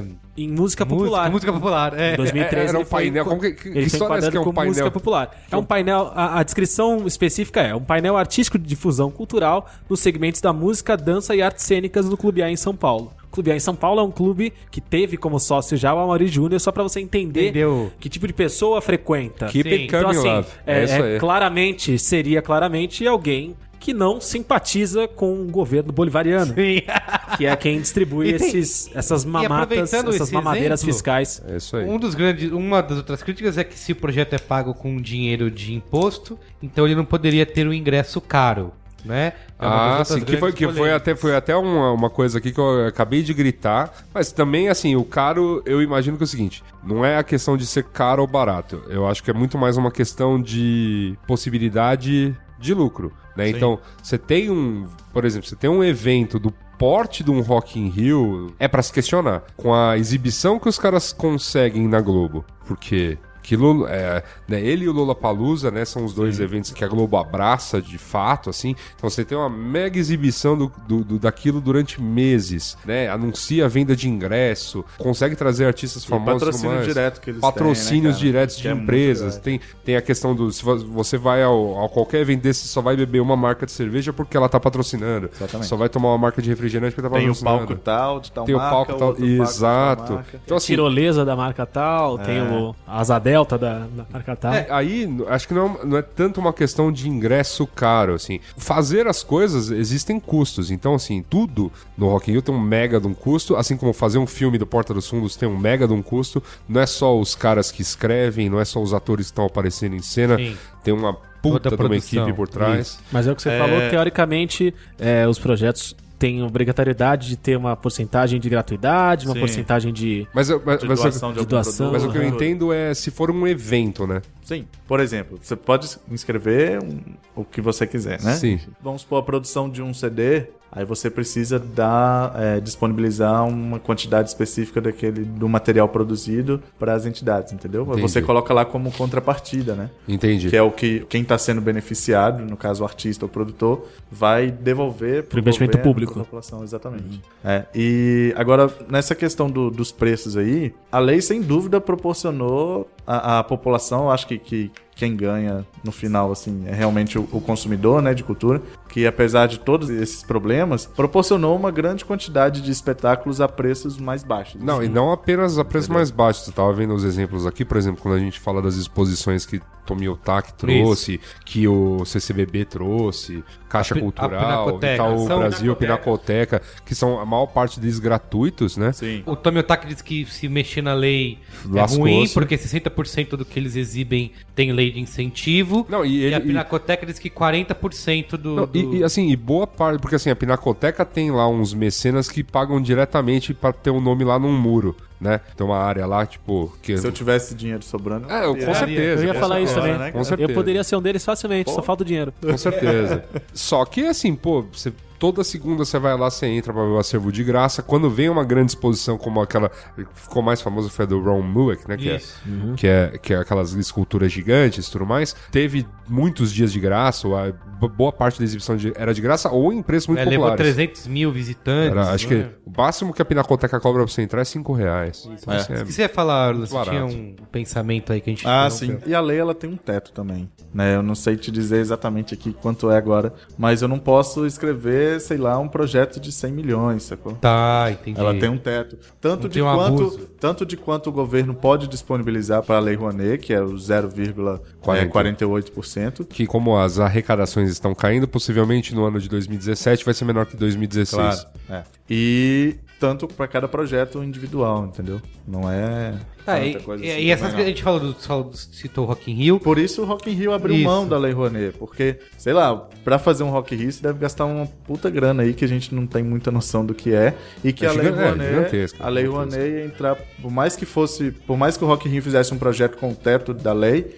ia ser uma parte pequena mesmo. É, e sei lá, e, e às vezes, pô, a contrapartida que os caras oferecem faz sentido no, na lei, sei lá. Chega o Rock in Rio pra fazer uma parte muito específica do Rock in Rio, que é, putz, sei lá, o Rock in Rio tem aquele tamanho todo, mas ah, vou tô pegando aqui X e tal pra fazer o palco de bandas independentes, Exatamente. blá, blá, blá, blá, blá. Que eu acho que eles deveriam aplicar nisso mesmo. Que é, pode ser mesmo. Ou E- então um projeto e pra que- pagar o cachê de uma banda. É, E aí, assim, quem defende o ajuste da lei atual, e não a modificação dela, ou, ins- ou, sei lá, acabar com a lei, assim, todo mundo quer aqui otimizar a burocracia na hora de prestar contas, né? Que o próprio Orlando falou que é a parte mais complicada. O né? desenvolvimento do projeto todo é muito chato, né? tipo, E a gente é de humanas, né? Então quer é, dizer. cara. Ele fode tudo, né, Um cara? dia eu vou, quando a gente fizer o projeto daqui, eu vou te mostrar a planilha. Olha lá, olha Vou É chorar. Olha aqui. Mano, vou te mostrar a planilha. E eu também sou de humanas, assim, foi um onde eu mais apanhei, de fato. Mas eu me sinto um vitorioso hoje. Vou conseguir fazer um. Porque a Maravilhoso. primeira coisa que eu faço, eu já pego, pô, vou fazer a planilha, que é o mais foda. Começa por ela. É, né? Perfeito. E aí, pra cada gasto que você tem, você tem, obviamente, o limite de gasto que você já planejou antes, entendeu? Você tem uma margem pequena que você pode utilizar, tipo, 15% a mais ou a menos pra cada item. E além disso, você precisa de uma nota fiscal de cada, cada Ah, gasto que você sim. tem, entendeu? Ou então de uma documentação um RPA. quando Tem que é fazer uma, pessoa uma bela física. contabilidade mesmo. Sim, tan- e no fim de tudo, um contador precisa assinar o seu projeto na prestação de contas, entendeu? Fica um bolão assim, ó. É, então esse tipo de, de ajuste, né? Tentar fazer isso, tentar encontrar uma forma de distribuição mais justa, parece que, o- pelo que eu entendi, é o que a maioria das pessoas desejam e não simplesmente trocar, como que você falou que era o nome lá? É Procultura, né? Sim. Que até, inclusive ela tem uma determinação que de 5 em 5 anos ela teria que ser É, Se- se revisada. a- mas isso, se fosse proposta, é uma lei nova. Isso, se essa né? procultura entrasse Se a no lei lugar Rouanet da caísse Rouanet. e a Isso. procultura entrasse, Isso, isso. essa É, revisão teria que ser tem- feita é, é isso. E de a cada cinco em cinco anos. a cada cinco E o anos. A medo Rouanet, de- a Rouanet só não entra nisso porque ela é uma lei tão antiga. Ela, é uma- antiga. ela é E anterior a a galera essa deixa determinação. rolar. Não, Ah, ela- Foda-se essa merda. Ela, ela é anterior a essa determinação. Aham. É. Então ela não, não entra nessa, nessa regra. É, E o medo de todo mundo é justamente uma fase como a gente passa agora, de crise econômica, que é o que a Suda falou lá no começo. Seria a primeira coisa a ser cortada, né? Seria. Sim, sim. Que é o que Boa. acontece com o fundo, né? O Fundo Nacional de Cultura, ou o fundo, fundo de Cultura, seja do país ou do estado, assim. É O que nós produtores já estamos muito acostumados a, a ver no site do governo é que esse ano houve uma redução de tantos por cento na Sim. verba do fundo e, meu amigo, não vai dar para patrocinar o seu projeto. E tem o perigo de, assim, uma das coisas que é muito criticada, por exemplo, é essa concentração de investimento sudeste. Isso. Eixo Rio-São Paulo. É. que se uma proposta do Procultura estipulasse uma porcentagem mínima nas regiões do país, etc, etc e tal, isso criaria uma burocracia que dificultaria o repasse e poderia ter impactos negativos no final das contas para todo mundo, É, eu não- É, ao invés de só facilitar e entregar bem num Eu- país que já tem tanta burocracia, É. Eu etc vejo- e eu ve- tal, eu vejo- máquina pública. Ah! Eu vejo, uma, eu vejo uma coisa até pior, sei lá, qualquer decisão que você vai ten- tomar pra tentar, sei lá, enfraquecer um fundo estatal, que é, em tese, quem poderia consertar essas discrepâncias, porque, óbvio, o mercado vai pensar como o mercado, o mercado, ele Sim, quer, sim. ele pensa no interesse de mercado. Pô, São Paulo, fazer um evento em São Paulo, uma cidade com 11 milhões e meio de habitantes, com mais 11 milhões de habitantes orbitando num, num raio de 20 quilômetros, é uma certeza de, ga- é uma, uma garantia de Maior que fazer em É. Maior- lagarto, ser, né, Sergipe. Exato, exa- Ou co- em qualquer estado que não tem nem esses 20 milhões de habitantes em todo o estado. Uhum. Você conhece Que é- Lagarto? Conheço. Olha, Bora aí. lá. Massa. É porque eu, eu vou, inclusive, falar uma coisa. Que eu já estive no outro lado. Aham. Eu já, eu já trabalhei para o governo estadual de Sergipe. olha aí. É, eu... Eu ia falar que seu sotaque não é mineiro nem a pau. nem a pau. É. Eu voltei, eu voltei de Aracaju tem pouco tempo. Ah, olha só. E aí eu fiquei um ano e meio na Secretaria de Estado de Cultura de Sergipe, coordenando música e audiovisual. Uhum. Enfim, a gente lá desenvolveu alguns editais de, de incentivo direto, né? que- O que seria o o fundo estadual de cultura, direcionado para essas áreas e tudo. E de fato, assim, cara, só muda a mão de quem vai dar grana, né? Assim, se pelo governo é mais legal, é, é mais justo, também não sei, sacou? Sim. Porque Porque ele também No vai fim- ter. é, no ele fim- também vai ter interesses tem os em. interesses, o justamente. político vai querer se ligar a um não é um evento interesse maior. tão, tão direto. Aham. De repente a coisa declarada é mais, Tá. mais fácil de ser vista e, e de, de entender, né? Eu queria Não é um perguntar interesse pra tão você, direto. Orlando, que é o seguinte, você falou sobre, ah, vamos fazer aqui um projeto de podcasts e tal. E eu queria entender essa divisão dessas áreas, né, de como isso é avaliado. Porque no ano passado, 36,7% do dinheiro foi para projetos de artes cênicas, 23% para música e 16,5% para artes visuais. Como que se encaixaria, por exemplo, para quem até aí, para o nosso amigo ouvinte, que tem um projeto que envolve alguma coisa para internet, que seja um site, um podcast, ou um- uma... Blog de poesia. É, blog de poesia. Ah, bom, sabemos que um blog de poesia conseguiu, ou seja, tem É, enquadramento. isso. é. Mas é que aí tem um nome famoso, né? O pro- Um projeto de vídeo online, por exemplo. Como que isso se encaixa nisso? O pessoal no Ministério da Cultura tem esse, essa diferenciação de ver o que é digital, o que é internet, o que não é? Como é que é? essa? Tem, eu, eu vou chamar um pouco o Glória Pires aqui. Tá. Que pode ser que eu não, não saiba opinar com tanta. Excelente. é- com Chama a tanta Glória Pires. clareza. Enfim, mas eu acredito que no caso do, do blog da, da Betânia, ele tenha sido enquadrado em música popular. Tá. porque, enfim, porque era Maria Bethânia, né? Eu percebo que eu acompanho assim, alguns editais do governo, eu não vejo muita coisa específica para web, mas tem a Ancine, que é o órgão que cuida do, do audiovisual, que inclusive às vezes tem muita grana, até assim, mais do que o próprio a própria Lei Rouanet. E vejo tem dois artigos, né? Se não me engano é o 18 e o 24, que um, um deles é para música popular e o outro mais direcionado para a área de arte cênica e tudo. Quando você vai escrever o seu projeto, você tem que definir. Tem uma que lista enquadrar. de coisas, né? É, que tem não lá. é muito grande, Não. mas sendo assim simplista aqui, se Eu- a sua eu justificativa for Vou boa, confessar. vou você confe- consegue, é. entendeu? Vou confessar uma coisa a todos. Eu comecei a pesquisar sobre isso. É, Vamos rapidinho, só pra, pra finalizar aqui. É, vamos supor que a gente enquadra aqui o podcast. Em alguma parte da justificativa, a gente diz que quer fomentar, por mais que a gente não fale aqui de música especificamente, mas que quer co- fomentar alguma coisa ligada à a, música. Áudio. À música ou ao áudio, enfim. Se a sua justificativa for boa. Você entra vai. na música popular. né? É, entra, eu acredito que sim. Entendi. Entendeu? Eu não, nunca vi nada. Pode entrar como especificamente- audiolivro, por exemplo. Vamos dizer que podcast é um audiolivro. Acho que sim. Acho que sim. É. Eu, eu tava dando uma olhada que tinha alguma coisa também, alguma coisa na, na pegada de experimentos em audiovisual, É blá. o famoso e outros, né? É, que era, era, era- era- é um, é um negócio Excelente. gigantesco, assim, é uma, é uma linha gigantesca. É, mas que inclui esses experimentos audiovisuais e, enfim. E, e aquela coisa, né? Bem ou mal, se você. A gente publica um podcast que a pessoa ouve do jeito que ela quiser, mas tem um site que o suporta, né? Tem o. Sim. Tem toda uma mídia, tem, tem a artezinha que hoje que, né, que é feita, né? Isso. A, a vitrine, ou seja, é, não é só áudio. Tem o aluguel da sala, né? Não, Tem, não, tem tudo. É, Tem a conta de luz dessas lâmpadas bonitas que ninguém vê. É. Não, mas assim, o que eu tô falando é a entrega do produto final Sim. não é só áudio, né? É, No fim das justamente, contas. justamente. Mas é, é isso, cara. Eu acho que, enfim, se você faz um projeto redondo, né? Com uma justificativa legal, com um objetivo convincente, aí eu acho que você consegue dar, dar seguimento. Tá, e- mas aí pra uma empresa, por exemplo, se eu vou atrás, tem os editais que você falou, Sim. mas eu vejo que tem, sei lá, Ambev, é uma das que também, né, tem loginho direto. Sim. Tem. Que que eu, te- eu- eu tenho que ter o contato de alguém lá dentro, é isso? Alguém É. tem, tem que me indicar alguém lá, porque eu vou poder um dia bater. sim. Ou nas- então você, Mendiga a reunião lá. você liga lá e pergunta o telefone do departamento de marketing. Ou algumas empresas já têm departamentos específicos para projetos culturais. né? Ah, tem, entendi. tem, tem Geralmente umas que tem associado- departamento de patrocínio Isso, também. e tal, é. geralmente né? associado à caridade, alguma coisa assim. Não sei se tem muito a ver. Eu chego e São falo deles. assim, ah, eu tenho aqui, ó, o Ministério da Cultura já aprovou um milhão, Isso. eu quero ver. É nessa apresentaçãozinha bonita que eu te falei. Sim, faz um De PowerPoint. PowerPoint. bem PowerPoint. Tá, legal, animadinho e tudo. Ah, isso, não, isso a gente sabe fazer bem. Todo mundo Barulhinho saiu de agência De aqui. carro freio. Não, isso a gente sabe fazer bem. Todo mundo saiu de agência aqui. Todo mundo fazia PPT Então pra pronto, caceta né? e tal. Uma coisa só que, que me Keynote, né? pintou a dúvida: a maioria dos projetos que a gente usa como exemplo, dos que a gente pensa que estão sendo beneficiados, são projetos não necessariamente de artistas consagrados, mas assim, me parece que todo mundo é bastante maduro naquilo que faz, né? E se eu não tô enganado, uma das propostas do Procultura era passar a investir não só em projetos formados, mas também na formação de profissionais.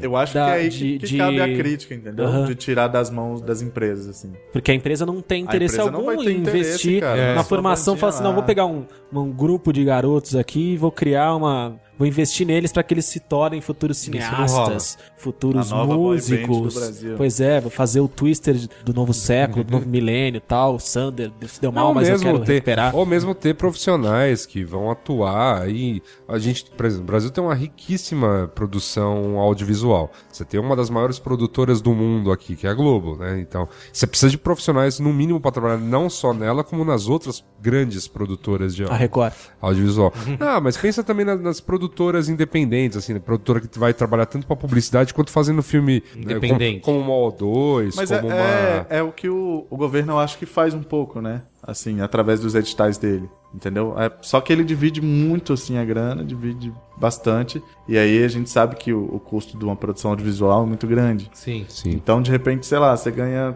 30 pau, 40 pau pra fazer uma coisa, entendeu? Pra- Tem que entregar um material de uma qualidade tão boa quanto dos caras daí- da Globo. Sim. Sacou? E em outros países a realidade é diferente, né? Sei É lá. diferente? É, nos Estados Unidos, por exemplo. Fale mais sobre isso, A Carlos. maioria desses financiamentos vem de pessoas físicas e Físicas. instituições privadas, né? Você não tem essa. Não tem essa mão do governo. É, não não tem funciona, não sei o que lá. Mas, Porque assim, mas- porque, mas- é, uma- mas é, porque é um é negócio mesmo do isso. risco. É um negócio do risco, né? Tá. Assim, você. Mas é mesmo, como, como é que funciona? Por exemplo, lá nos Estados Unidos, eu quero incentivar um museu, eu quero incentivar uma. Eu não tenho benefício nenhum em troca, é só simplesmente porque eu sou um cara que adora arte. Ah, você pode ter benefício, por exemplo, se você filmar ou produzir em determinado estado, determinada cidade, você tem essa isenção fiscal Tá. Por exemplo, né? vamos lembrar, vamos lembrar do, do famoso case Breaking Bad no Novo México, No Novo México, exatamente. né? Ó, eles falam que aqui os valores são quase incomparáveis aos brasileiros, porque eles têm ela é a Agência Nacional de Doação para as Artes, né? Em 2013, que é o dado que eles deram, que apenas as doações tributárias para entidades culturais somaram 13 bilhões Mas, de dólares. Novamente, eu vou perguntar. Ou seja- Doações tributárias. É. Tem alguma coisa que Isso. Só é parecida aí. Só que a gestão é bem descentralizada. Então, Ah. assim, elas são, são conselhos locais que escolhem esses Tá. projetos, entendeu? Por isso você vê muito, sei lá, você termina, você vê Então, crédito- então, não, pera, mas Não é que a é única- 40% em Nova York e 40% Tá, em não, Los mas- Angeles. Tá, mas uma coisa que eu Isso. quero, uma coisa que eu quero, assim, para eliminar aquela primeira crítica. Então, nos Estados Unidos, esse esse antro anticomunista Uhum. do mundo, Sim. existe renúncia fiscal também para incentivo às artes. Parece que sim. Ah, Então tem gente que mama na teta do tio Sam. É isso que tá me dizendo. Ah, Se você é, vê então tá to- bom. todo crédito É de só filme, isso que eu queria saber. Assiste um filme, quando, te- quando tá passando os créditos, no fim tem sempre lá, filmado na cidade de, sei lá, Massachusetts, Ohio, Texas. Não, é, era- E era- aí tem o loginho da cidade, porque eles É. dão esse tipo... Então, era tudo- era tudo que eu queria saber. É um conselho local que escolheu Aham. né, dar esse tipo de... que a coisa seja mais descentralizada, que seja jogada em grupos menores, que seja jogada que tipo que as pessoas tenham maior participação no processo de escolha, eu acho salutar, maduro, né? Tudo bem, mas assim, o cerne da coisa que continua sendo É, continua renúncia sendo, fiscal. Exatamente, continua aparentemente. É. sendo isso. Só que assim, escolhido, cada estado tem a sua política, tem a sua lei. Mas cada estado nos E Estados eles- Unidos tem sua constituição praticamente. É, e- Então isso é uma coisa muito E diferente. assim, eles né, chegam em a termos de devolver até modelo de país. 40% do valor pra produção, Tá. entendeu? Dependendo do estado que você. Só que ela tem isso, tem muito mais incentivo de pessoas físicas do que a gente tem aqui no Brasil, porque você tem esse lance do risco, né? Eu Foi- vou- eu, eu tava lendo, acho que no texto que você separou, que na verdade isso acontece porque o imposto sobre a pessoa física lá é muito maior do É, que sobre a pessoa jurídica. Exatamente, isso. Então, assim,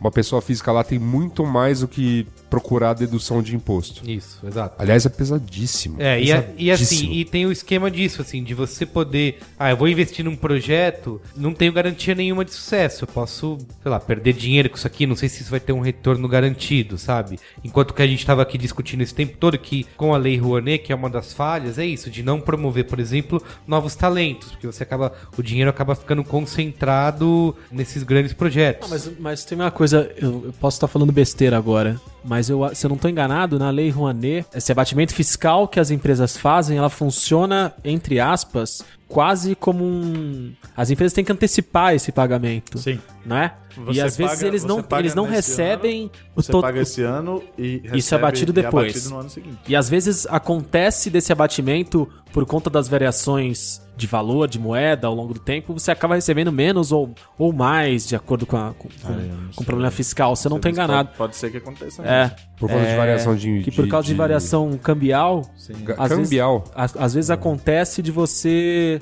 colocar X e receber X menos um pouquinho, ou X mais um pouquinho. Esse valor muda por causa do. E esse valor muda ao longo do tempo, já que o dinheiro, como diria o economista, ele perde ou ganha valor ao longo do tempo. Orlando, assim, na O sua. ideal é que fossem barras de ouro. que Isso, valem é, mais que- Exatamente. Mas olha só.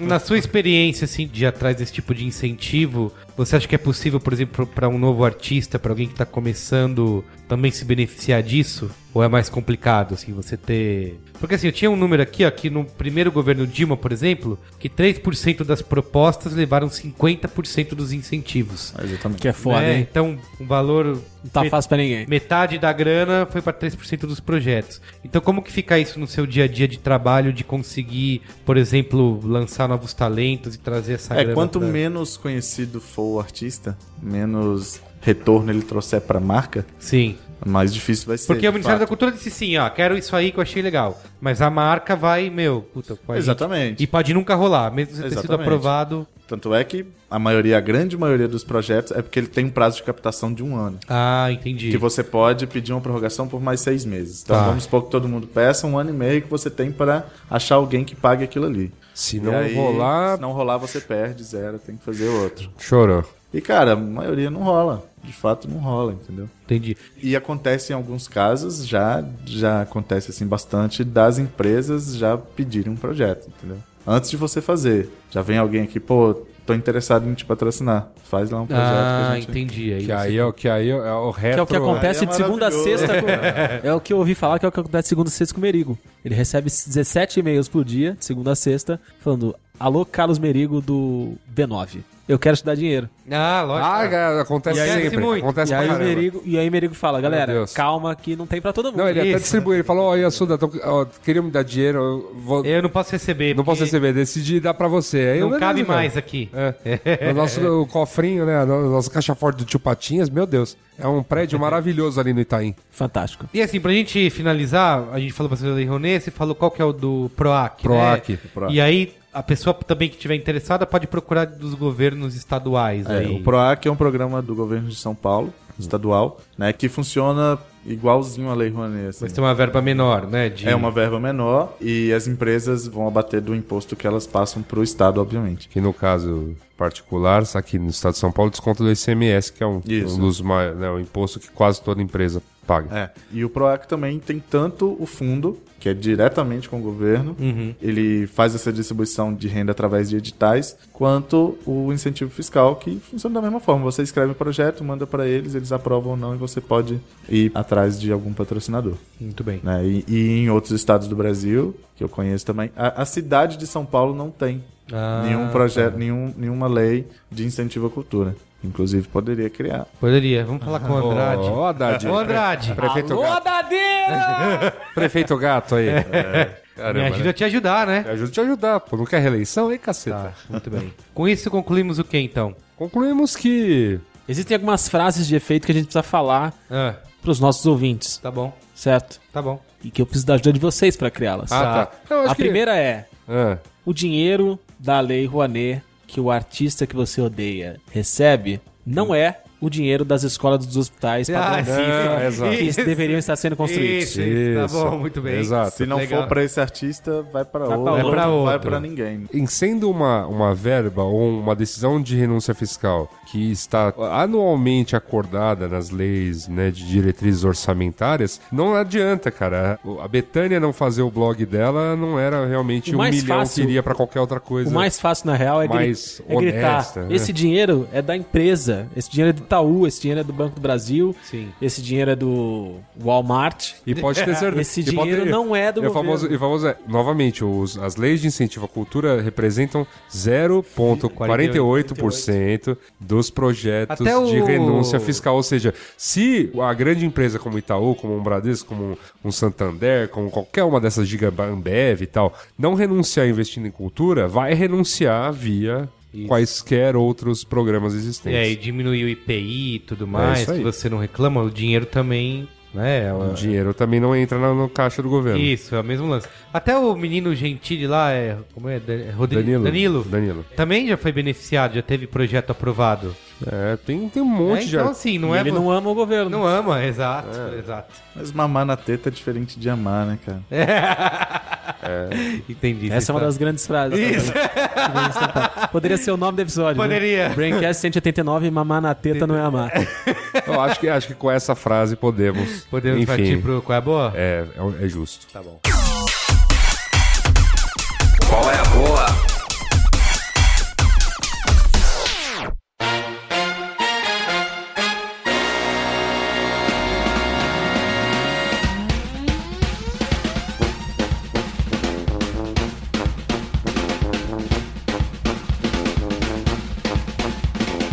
Qual é a Boa?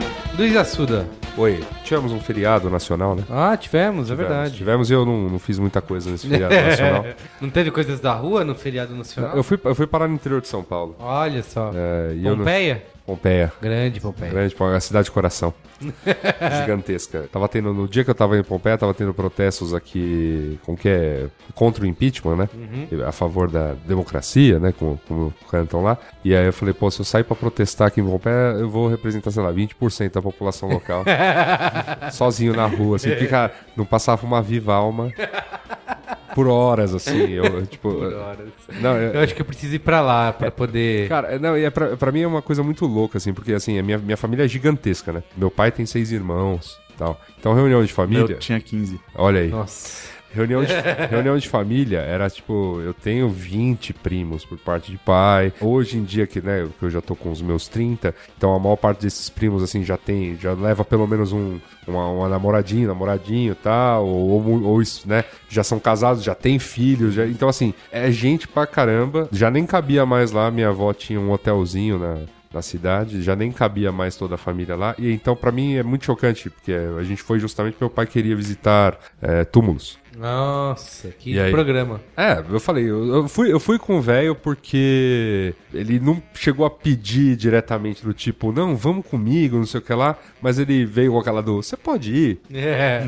Tal, eu falei, não, pai, vamos, tal, a gente vai revezando, Então, revezando direção. Seu qual é a boa é visite túmulos em Pompeia? Não. não, não, longe disso, Não, longe disso. longe disso. Não, mas eu, eu só fiquei Fez muito bem, Luiz. Eu fiz, eu, fiz, é, eu, eu acho também, eu, eu também acho que eu fiz bem. É muito diferente, assim, eu sou, sou muito acostumado com essa loucura de São Paulo, moro lá no centro, né, então assim, sei lá, cheguei de Pompeia na sexta-feira, sábado eu já estava na Roosevelt, gritando com todo mundo, cantando, tocando violão, aquela coisa toda. E por umas horas lá, mesmo aquele lugar, tipo, aquele lugar específico lá de Pompeia, que era a, ca- a casa da minha avó, vazia, assim, porque só estávamos num lugar que tem 15 quartos, porque era um outro pequeno hotel. Só estávamos eu e meu pai, assim, não tinha mais ninguém, assim. Puta lugar grande, mano. rolou uma. E a rua também vazia, e era feriado, né? Que é- no dia de feriado de cidade interior é nada abre, rigorosamente nada abre. Só, a- so- no máximo a sorveteria. E, olhe mesmo, lá. e mesmo assim, assim, não todas elas, não, uma só. Ou só até o meio-dia. É. Isso, Quando é. você não tem vontade de tomar sorvete.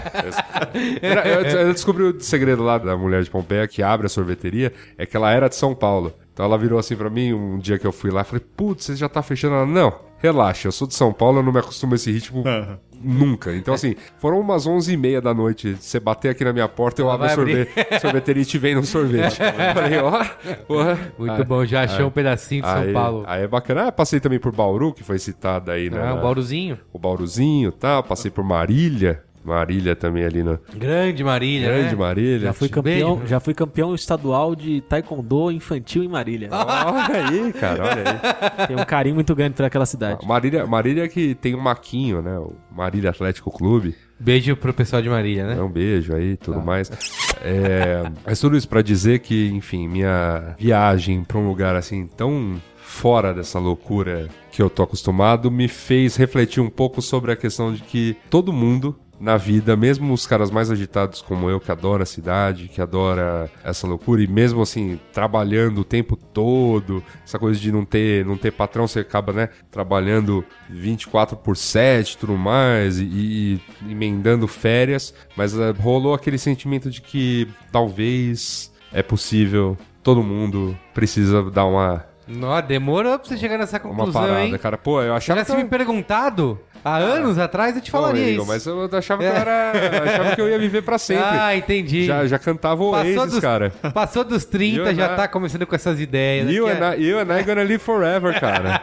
É, eu tava. Quer se aposentar, eu tô a, e a Suda se revelando, É, é. tava- Não, não, nunca. Olha, assim, eu continuo com o plano de continuar em São Paulo. Tá. Não tenho plano de ir pro Vamos, interiorzão, né? vamos não. conversar daqui a alguns anos. Não, não tenho, não tenho, cara. Eu não tenho esses planos. eu Gosto daqui e tal, mas o que eu acho que eu realmente estou precisando é de férias, né? Ah, lógico. E aí, pra piorar, né? eu- Eu, você sabe que eu, eu curto essa coisa de Masterchefs e tudo mais, né? E aí, recentemente, o que vira aqui, basicamente, a, a porcaria do, do meu Qual é a Boa, que não- nem é tão bom, é que as TVs a cabo, elas estão meio que se transformando em... Igual a famosa Fox já foi esse canal Simpsons, né? É, todas elas estão se especializando em alguma coisa. Então, tem uma lá que chama, sei lá, True, HD, uma coisa assim, que é a TV American Ninja Warrior. Você liga, Ainda qualquer tá horário passando do isso. dia tá passando isso. E tem um canal da Discovery, né, que acho que é o Chelsea, que virou o canal Masterchef. Você liga, maravilhoso. Você liga, tá passando o Masterchef de um país diferente. Tem Canadá, Estados Unidos,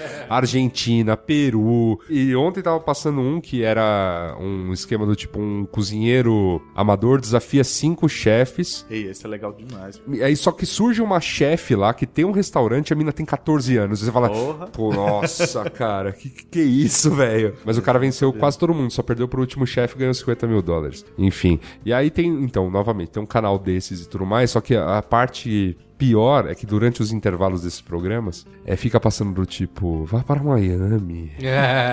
E aí depois passa Cartagena, na Colômbia. e, você tá está- Visite o e Uruguai. você já está pensando seriamente. Eu acho que eu tô precisando de férias. Então, sua dica, sua qual é a boa? É, Fé. quando, quando você achar que você tá. que a Precisando pilha tá acabando, que você tá precisando de férias, é porque. Porque já você- passou da hora. É, passou da hora. Você realmente precisa descansar. Tá bom. É isso. Posso dar meu qual é a boa? Por favor. Tenho dois qual é as boas. Primeiro, ouço o Mupoca dessa semana. Olha aí! Com uma Olha presença aí! Olha aí. É. Ratinho! Temos o Mopo- Mopoca 46, ele provavelmente terá saído quando este Braincast. Eu Ó, vou- olha- espera, olha a promessa, espera-se- olha a promessa. Espera, porque depende do editor, né? Isso, tem uma, tem uma presença especial aí É uma nesse, presença, um convidado especial. Isso, nesse Mupoca, então ouça. E o tema também, né? Vai tema ser maravilhoso, incrível, incrível. tema maravilhoso. E eu quero indicar aqui o. Eu assisti no fim de semana, o que estreou já há algumas duas semanas, que é o Jungle Book, que é em português, como que é? Mogli, né? O Menino Lobo. Mowgli, né? o Menino Lobo. Exatamente, que é a adaptação live action do clássico da Disney, né? Da história do, do livro, né? Enfim, mas é, tem o- muita gente conhece pelo desenho da Disney, que é super famoso. É, ele é dirigido pelo John Favreau, que é o diretor de, do Homem de Ferro, do Chefe. Sim. É o Eterno namorado produtor executivo de todos os outros filmes do mundo que ele não dirige. isso, ele é namorado da Mônica, né? No Friends. Isso, sabe? também. Isso. E, e John assim. Favreau. da- John ele é, Favreau. é- é da, como é, da patota do Vince Vaughn. Isso, exatamente. É, É, ok. E assim, cara, é, impressio- é um filme impressionante pelo. É um filme, eu diria, adorável, assim, porque ele consegue revisitar esse clássico da Disney, transformar ele num filme, e a princípio parece que vai ser uma coisa muito galhofa, né, com os animais falantes, mas eles conseguem unir essa a tecnologia impressionante de criar todos os animais em, em- em CG. O menino. Muita gente reclama da atuação do menininho, mas, cara, você pensar que o menino atuou uma hora e quarenta, duas horas Vendo só- uma tela verde. isso, exatamente. Ele era um pano eu Tava, verde. tava, fui assistir com a Ju e a gente lembrou disso, meu, que várias críticas falam, meu, o menino é ruim. E aí ela falou, meu, mas o menino não tá atuando com nada. Então, assim, ele é bom se você pensar Eu, nisso. eu ia até falar, é, você dando essa dica, eu, eu, eu só dou uma, uma subdica. Assistam aos vídeos de making off De making off. do Mogli. É. Que é basicamente um moleque. Cara, é é impressionante. sozinho. É, é impressionante, assim, é impressionante ver o nível de domínio da, da equipe técnica, sabendo aonde eles conseguem chegar na pós-produção, o quão parece bizarro e podre enquanto eles gravam. Sim, Porque, assim, exato. tem, um Pare- fundo, tem um fundo azul infinito.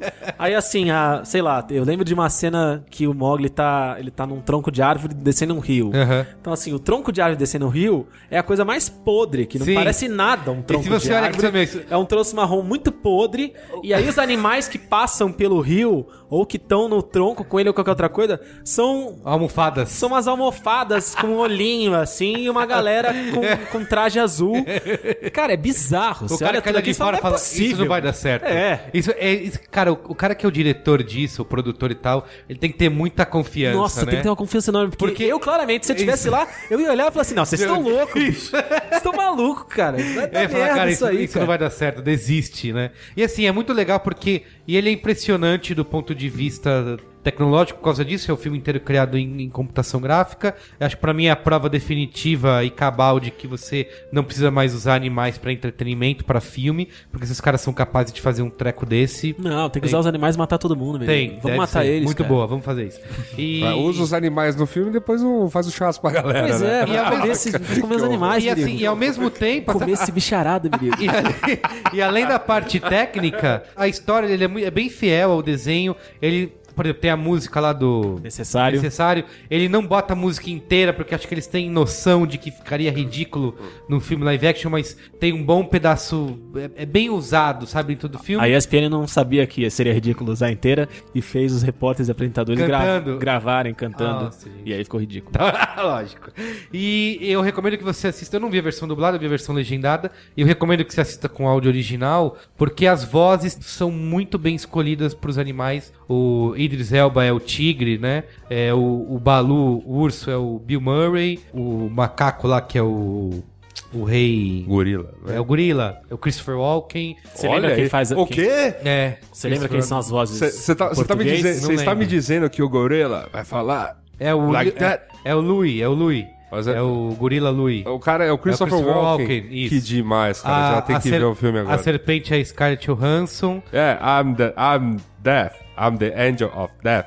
Ah, vai- cara, vai ser demais isso. Christopher Walken é o Christopher Walken sempre. Então é isso, assim. Eu acho que eu quero muito mostrar pro Benjamin, pro meu filho, que ele tem 4 anos, acho que ele vai pirar. Ele assistiu já? Não, Não. porque eu, eu- eu acho que é muito intenso ainda pra idade dele. Acho que é um pouco. Tem que esperar um pouquinho mais. É bom assistir em casa que dá pra dar umas editadas nas cenas mais. Ele Só come- pra- só ele pra- me comentou sobre essa edição de cenas. Tipo, ih, conflito.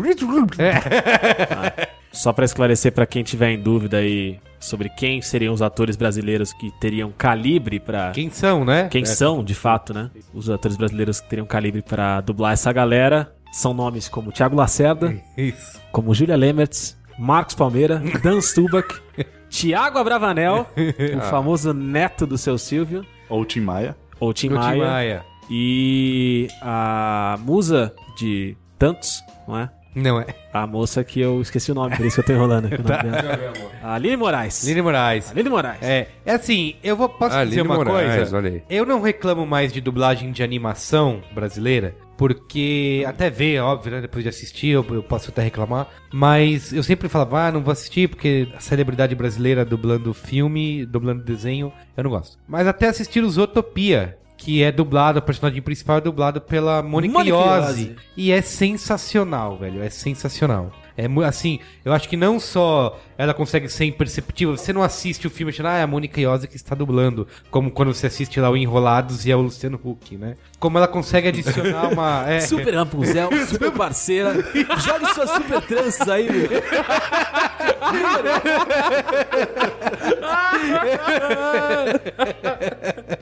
mais que demais, né? Tipo. no caldeirão. Que fazem. Então é isso, é isso que eu quis dizer, tá? Então quem assistiu Zootopia pode assistir dublado com a Mônica Iose, que é bem bom, tá bom? Tá bom. Essa é a minha dica. Orlando, manda ver aí. Cara, eu tô imaginando aqui o churrasco que não ia dar o elenco de Jurassic Park. É. Churrasco pra vida toda. Então, eu gosto muito Depende, de... depende, que, depende que parte do elenco faria o churrasco, né? Se fosse, verdade. fosse os, os robôs dinossauros comendo os humanos. Eu gosto muito de comida, né, cara? E toda vez que eu chego em casa, eu procuro alguma coisa assim que me incentive a comer mais. Te lembre que uma hora você vai comer enquanto você não tá comendo. Maravilhoso. o que, que eu vou comer depois de comer? Esse, esse- este- este- isso é o cerne da existência, do gordo. É, eu, eu- O que eu vou comer eu- depois eu de almoçando pensando no que fazer na janta. É, é isso. Isso é ser, isso é ser gordo assim, no osso, né? É falar no almoço de sábado que você comeu a semana inteira de gostoso. É Fora isso que aí. o sentimento mais legal de ter é larica, né, velho? É. uma delícia. Então, tava lá no Netflix procurando formas alternativas de, de incitar minha fome. E daí eu vi um título de um filme que é A História de uma Criança com Fome. E você achou uma boa ideia. Pô, na hora, né?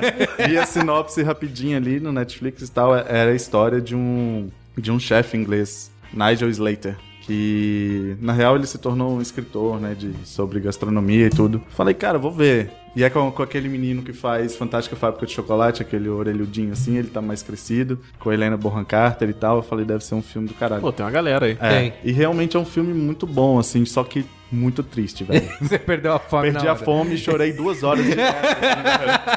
Enfim, boa não vou- dieta, né? É, não vou dar. Você fica com fome, né? Na real, porque você vai ficar esse tempo todo sem comer. E fala de comida, mas de uma forma muito triste, assim. Eu com esse título eu ia passar longe. Eu falava... É. Não, não passaria longe, mas já iria preparado que é algo bem triste, né? É a história de menino com fome. Eu já faria uma pipoca logo de cara é. pra garantir antes da depressão. E enfim, Jogar uma a- as maionese. fotos de divulgação, é tudo, são fotos de, de comidas maravilhosas, assim. Na real, ele não passa fome nem nada, mas Tá. É triste o filme. passa vontade de comer, que é pior do que fome. Mas você recomenda. É. Recomendo, recomendo. Não. Cara, Então- todo mundo precisa de, de ver essa história aí. E que é tem na legal. Netflix. Agora que você comentou sobre Netflix, sobre comida e sobre toda essa temática, isso me faz lembrar uma dica, já que meu Qual Era a Boa foi simplesmente um Seja feliz. whining. É. No dia 27 de maio, estreia a segunda temporada de Chef's Table. Ah, é verdade. E um dos Maravilhoso. chefes. E um dos chefes é o Atala, que vai estar nessa temporada. Ah, Vai estar lá todo caçador. Você não viu os tra o trailer? Não, não vi. Tá, então já saiu. Prefiro não ver. O trailer tá lá, ele com caçador medo. mergulhando no rio no Amazonas com uma lança. Tá? É, nesse nível. sei. É nesse nível. Essa pegada. A galera assiste e acha que é isso mesmo. Pô, o- o- diz- Mas é que nem a gente, a gente assiste os outros caras de, de Alguém- fora, alguém- a- assiste o italiano do Tortellini lá, né? É. e acha que, ele, que a vida dele é essa, né? Toca o relógio de manhã, ele acorda, bate no parmesão, e fala, "É esse! E leva pro restaurante. Não é, né? velho? Agora- Ah, Agora, sobre, é, sobre, o, sobre o, o máximo, sobre o a Osteria Franciscana, meus amigos foram parar em Módena. Uns amigos que. Ô, você, você conheceu os. Olha, amigos o que vão Poça- parar em o Módena, Poça- eu não tenho isso. O Posse e a Gabi, que são os no- meus amigos de Milão que nos Que receberam. são meus lá. amigos de Milão também. Isso, Se não são seus amigos de Milão, cara, se você lascou. tem um problema. Você tem Cara, um o máximo problema. que meus amigos iam era governador Valadares. É, isso é. Meus Não, amigos tem de um- Milão. Tem um casal de amigos que mora em Milão, e aí, por ocasião da gente estar lá no evento ano passado, a gente se encontrou, fez uma farra lá no centro de Milão e tudo mais. Eles estavam me contando que eles foram parar em Módena, falaram: hum, vamos tentar passar lá na Osteria Franciscana e tinha, parece que alguém, um- conheciam alguém que trabalhava lá. E aí elas chegaram lá meio que, ah, qual é a espera, né, pra comer no restaurante? O cara riu na cara deles e falou, três meses e meio. Pô, então a gente vai ficar na fila. Mas, pera, é, mas, mas, se vocês que fizerem muita questão, a moça que faz os tortellini aqui no, no restaurante serve ali naquela barraquinha. É o mesmo tortellini, só que você não vai comer aquela porção do que você De viu fila. no, no Chef's Table, que é, vem seis. Não, você vai comer um, um pote de grande. tortellini. E é o mesmo que serve lá. Pô, massa. Mais vendo? barato. Bom, Com certeza. Então, pô, acabou. Então fica a dica. Se um dia você estiver em Modena, ficar vidrado e também cair na osteria franciscana, vá no lugar da frente. Muito bem. Luiz Gino, Sou eu, né? qual é a boa? Então, eu enrolei até agora o final porque, como eu vim pro chamado Braincast hoje, aos 47 do segundo tempo, eu não preparei a minha existência pra esse momento. Porque né? você quis, é porque você estava convidado desde sempre. Então, Não, sim, mas. avisa o nosso amigo ouvinte que é sua culpa. É, a culpa é minha, desculpa, ouvinte. Ok. Mas quando a gente já se prepara psicologicamente pra um Braincast, a gente já, já investiga o, o mundo cultural, Tá. né? Uhum. E o que aconteceu? Nesse despreparo, eu passei investigou. as semanas fazendo coisas que não são agradáveis. Tá. Ou coisas que não são novas o suficiente, que não tem o garbo e a elegância que esse programa... Você que esse trabalhou pra quadro- caralho, né? É isso. Não, eu trabalhei... Não pra caralho, né? Mas trabalhei, fiquei jogando FIFA bastante... Ainda. É um bom. Ainda... É um, é um belo exercício. Eu li o livro que eu já tinha dado como qual é a boa aqui.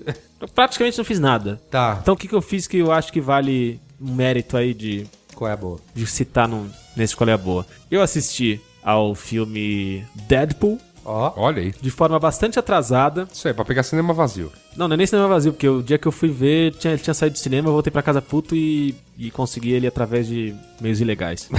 Não, não vem. Métodos Você foi passando na alternativos. locadora. Você É, passou fui na Na locadora. né? Tá. locadora eu aluguei. E aí vim em casa mesmo. Hoje, inclusive. E- Antes de vir pra cá. Eu Fiquei bastante chateado, porque assim, eu sou um, um- um fã de super-heróis. Quando jovem eu lia bastante, etc e tal. E eu sou uma pessoa bastante imatura e eu gosto de. eu gosto do George Michael. Então, assim, são os, os três ingredientes que o filme tem: super-heróis, imaturidade, George Michael. e.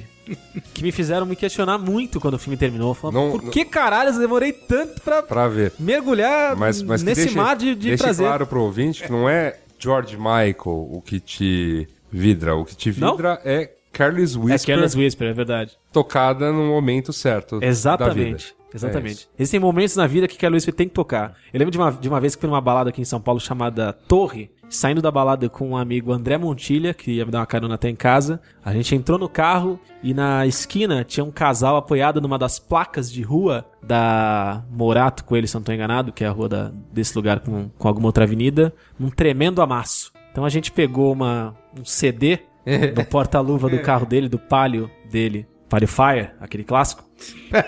A gente pegou um CD que chamava Amelco Hits, que era uma coletânea que ele tinha gravado pro caseiro da- do sítio dele, chamava Amelco. E a gente fez tudo isso pra quê? Pra quê? Pra quê? Porque é uma das músicas. quê? Porque Pra uma quê? das músicas. Pra colar do lado do casal devagarinho, sem que eles percebessem, e colocasse Carlos Whisper no último volume enquanto eles pegavam. Então, aquele casal É, dançou né, o Amelco Hits, dançou Carlos A Whisper Melcuri. na madrugada. Então, então é isso. É isso. O- Coloque. Entre, vá na madrugada. É. Sirva de trilha sonora Assim, para Não, casais. não, eu É espero, eu isso. espero que você, ouvinte. A Homem, Melco era o nome do menina, caseiro. Tá bom. Amelco Você, Hits. você ouvinte, no momento da, da sua pegação com quem quer que seja, eu espero honestamente que um dia toque Careless Whisper do nada. Se você quiser aumentar essa possibilidade, antena 1. mas, mas sério, voltando ao Deadpool. Cara, é, achei um roteiro primoroso, muito bem construído, a narrativa é muito gostosa na- nos flashbacks e, e presente acontecendo, deixa o filme muito ágil, um pouco cansativo. A atuação do Ryan Reynolds muito boa. Aliás, o Ryan Reynolds encarnou tanto o Deadpool que ele, ele tá numa sequência através do seu perfil na rede social Twitter. Ele tá numa sequência ótima enquanto ele tá falando sobre a experiência de ser pai da sua filha nova. Ah, é? Em que é praticamente o Deadpool falando sobre como seria ter uma filha. Muito Então, bom. ele Ele, realmente encarnou. tá muito bem. Tem também toda a agilidade da Morena Bacarin, né? Ah, fantástica. Brasileira de coração. Isso. Tá muito bem. E tem muitos momentos pontuais de maturidade excelentes. Boa. Então você que não viu, assim como eu, que não assistiu ainda o Deadpool Assista. por N motivos, Até assista. pra se preparar pro 2, né? Nós podemos ir juntos, né? No 2. Vamos combinar uma caravana Braincast. pro Vamos sim. dois. Ah, Então, tem- eu tenho um pequeno... É um comentário leve, assim, uma Tá. coisa boa leve. Tá bom. Eu não sei se ele tem alguma restrição de patrocínio, porque eu vou citar um canal de TV. Não que eu trabalho. É, mas assim, eu sou um grande fã de decoração de interiores. Sempre fui. Adorei. Folheava as revistas que minha família deixava em casa. Essa, essa dica eu já sei qual é. Sempre, sempre gostei. Tá, E acompanho muitos programas de decoração na televisão brasileira. tá. E a minha, a minha dica não é uma dica, é um comentário que vai ficar guardado. Não tem uma pergunta pra Eu vou, eu fazer. assim. sou- eu vou só tenho- falar, eu vou ser só, só pontual. O olho mágico reforma de vizinhos é o novo decora. Você não viu- Amigo ouvinte não viu a tampinha Eu voar. sei, eu sei, eu sei. Eu vi só o, tipo, a chamada desse programa, mas eu não. Olho parei pra ver. mágico, como é que é? É que Eu assim, falei que eu ia é- falar uma vez só pra ser dramático, vocês estão me fazendo repetir. o programa. Perdendo completamente o, programa- meu- é, o meu. o progra- o mote do programa é: o seu vizinho vai escolher como reformar a sua casa e vice-versa. Ah, Isso é uma mentira, quem escolhe é o arquiteto. sim, sim. Mas Mas, assim, o mo- esse- essa é a promessa. O seu vizinho fala assim: ah, deixa esse, esse porta-retrato aqui, porque ele gosta muito dessa foto. é tipo isso, é só isso. Mas é legal, eu gosto. Entendi. É, o Mas- que? GNT? No GNT. Tá. Tem. Porque o Decora, ele, durante alguns anos, ele teve a. Não fala mal, tadinho. Não, tem que falar, sim. Tá bom. Ele durante, durante alguns anos ele teve a coroa de rei dos programas de decoração do Brasil, mas desde que ele saiu do Rio de Janeiro e veio pra São Paulo, ele tem dado algumas escorregadas. Você falou que toda, todo negócio parece um puxadinho, como Não, que é? mas um... isso, isso Rosto era, na Vila Madalena. Eu- É, o rosto na verdade. isso, era na, é- isso era na época do do Marcelo Rosenbaum. Agora deu uma, deu uma melhorada, mas ainda, ainda tem que comer poeira. Mas, eu, mas eu, não tô aqui, eu não tô aqui pra falar mal do Decora, eu tô aqui pra falar bem do Olho Mágico e Forma de Vizinhos, que em sua segunda temporada claramente tem um investimento maior. Já está em sua segunda temporada. Isso, da segunda temporada. Teve uma troca importante de uma designer que fazia decorações muito ruins por um rapaz mais, mais bem preparado. E tá agradando o público geral, hein? Uhum. Tá O bom. público qualificado, o público. A gente, tem, a gente tem que, a gente tem que dar um pouco mais de crédito pra produção nacional, cara. Porque. Eu tô aqui pra falar sobre isso. entendeu? Pra quebrar os paradigmas, ficar falando de chef's table, É, Deadpool, Cooker, e o cacete A4. Mas o Brasil! É isso aí. Não, tem uns. Cara, dá pra perder uma tarde vindo assim programas de culinária da GNT. Nós Eu gosto que gostamos bem, disso, eu pô, gosto são bem. muito bons, cara. Muito bons mesmo, assim. Muito bem. É isso então? Valeu. É isso. Beijo gordo. Até mais. Falou. Valeu. Obrigado. Tchau.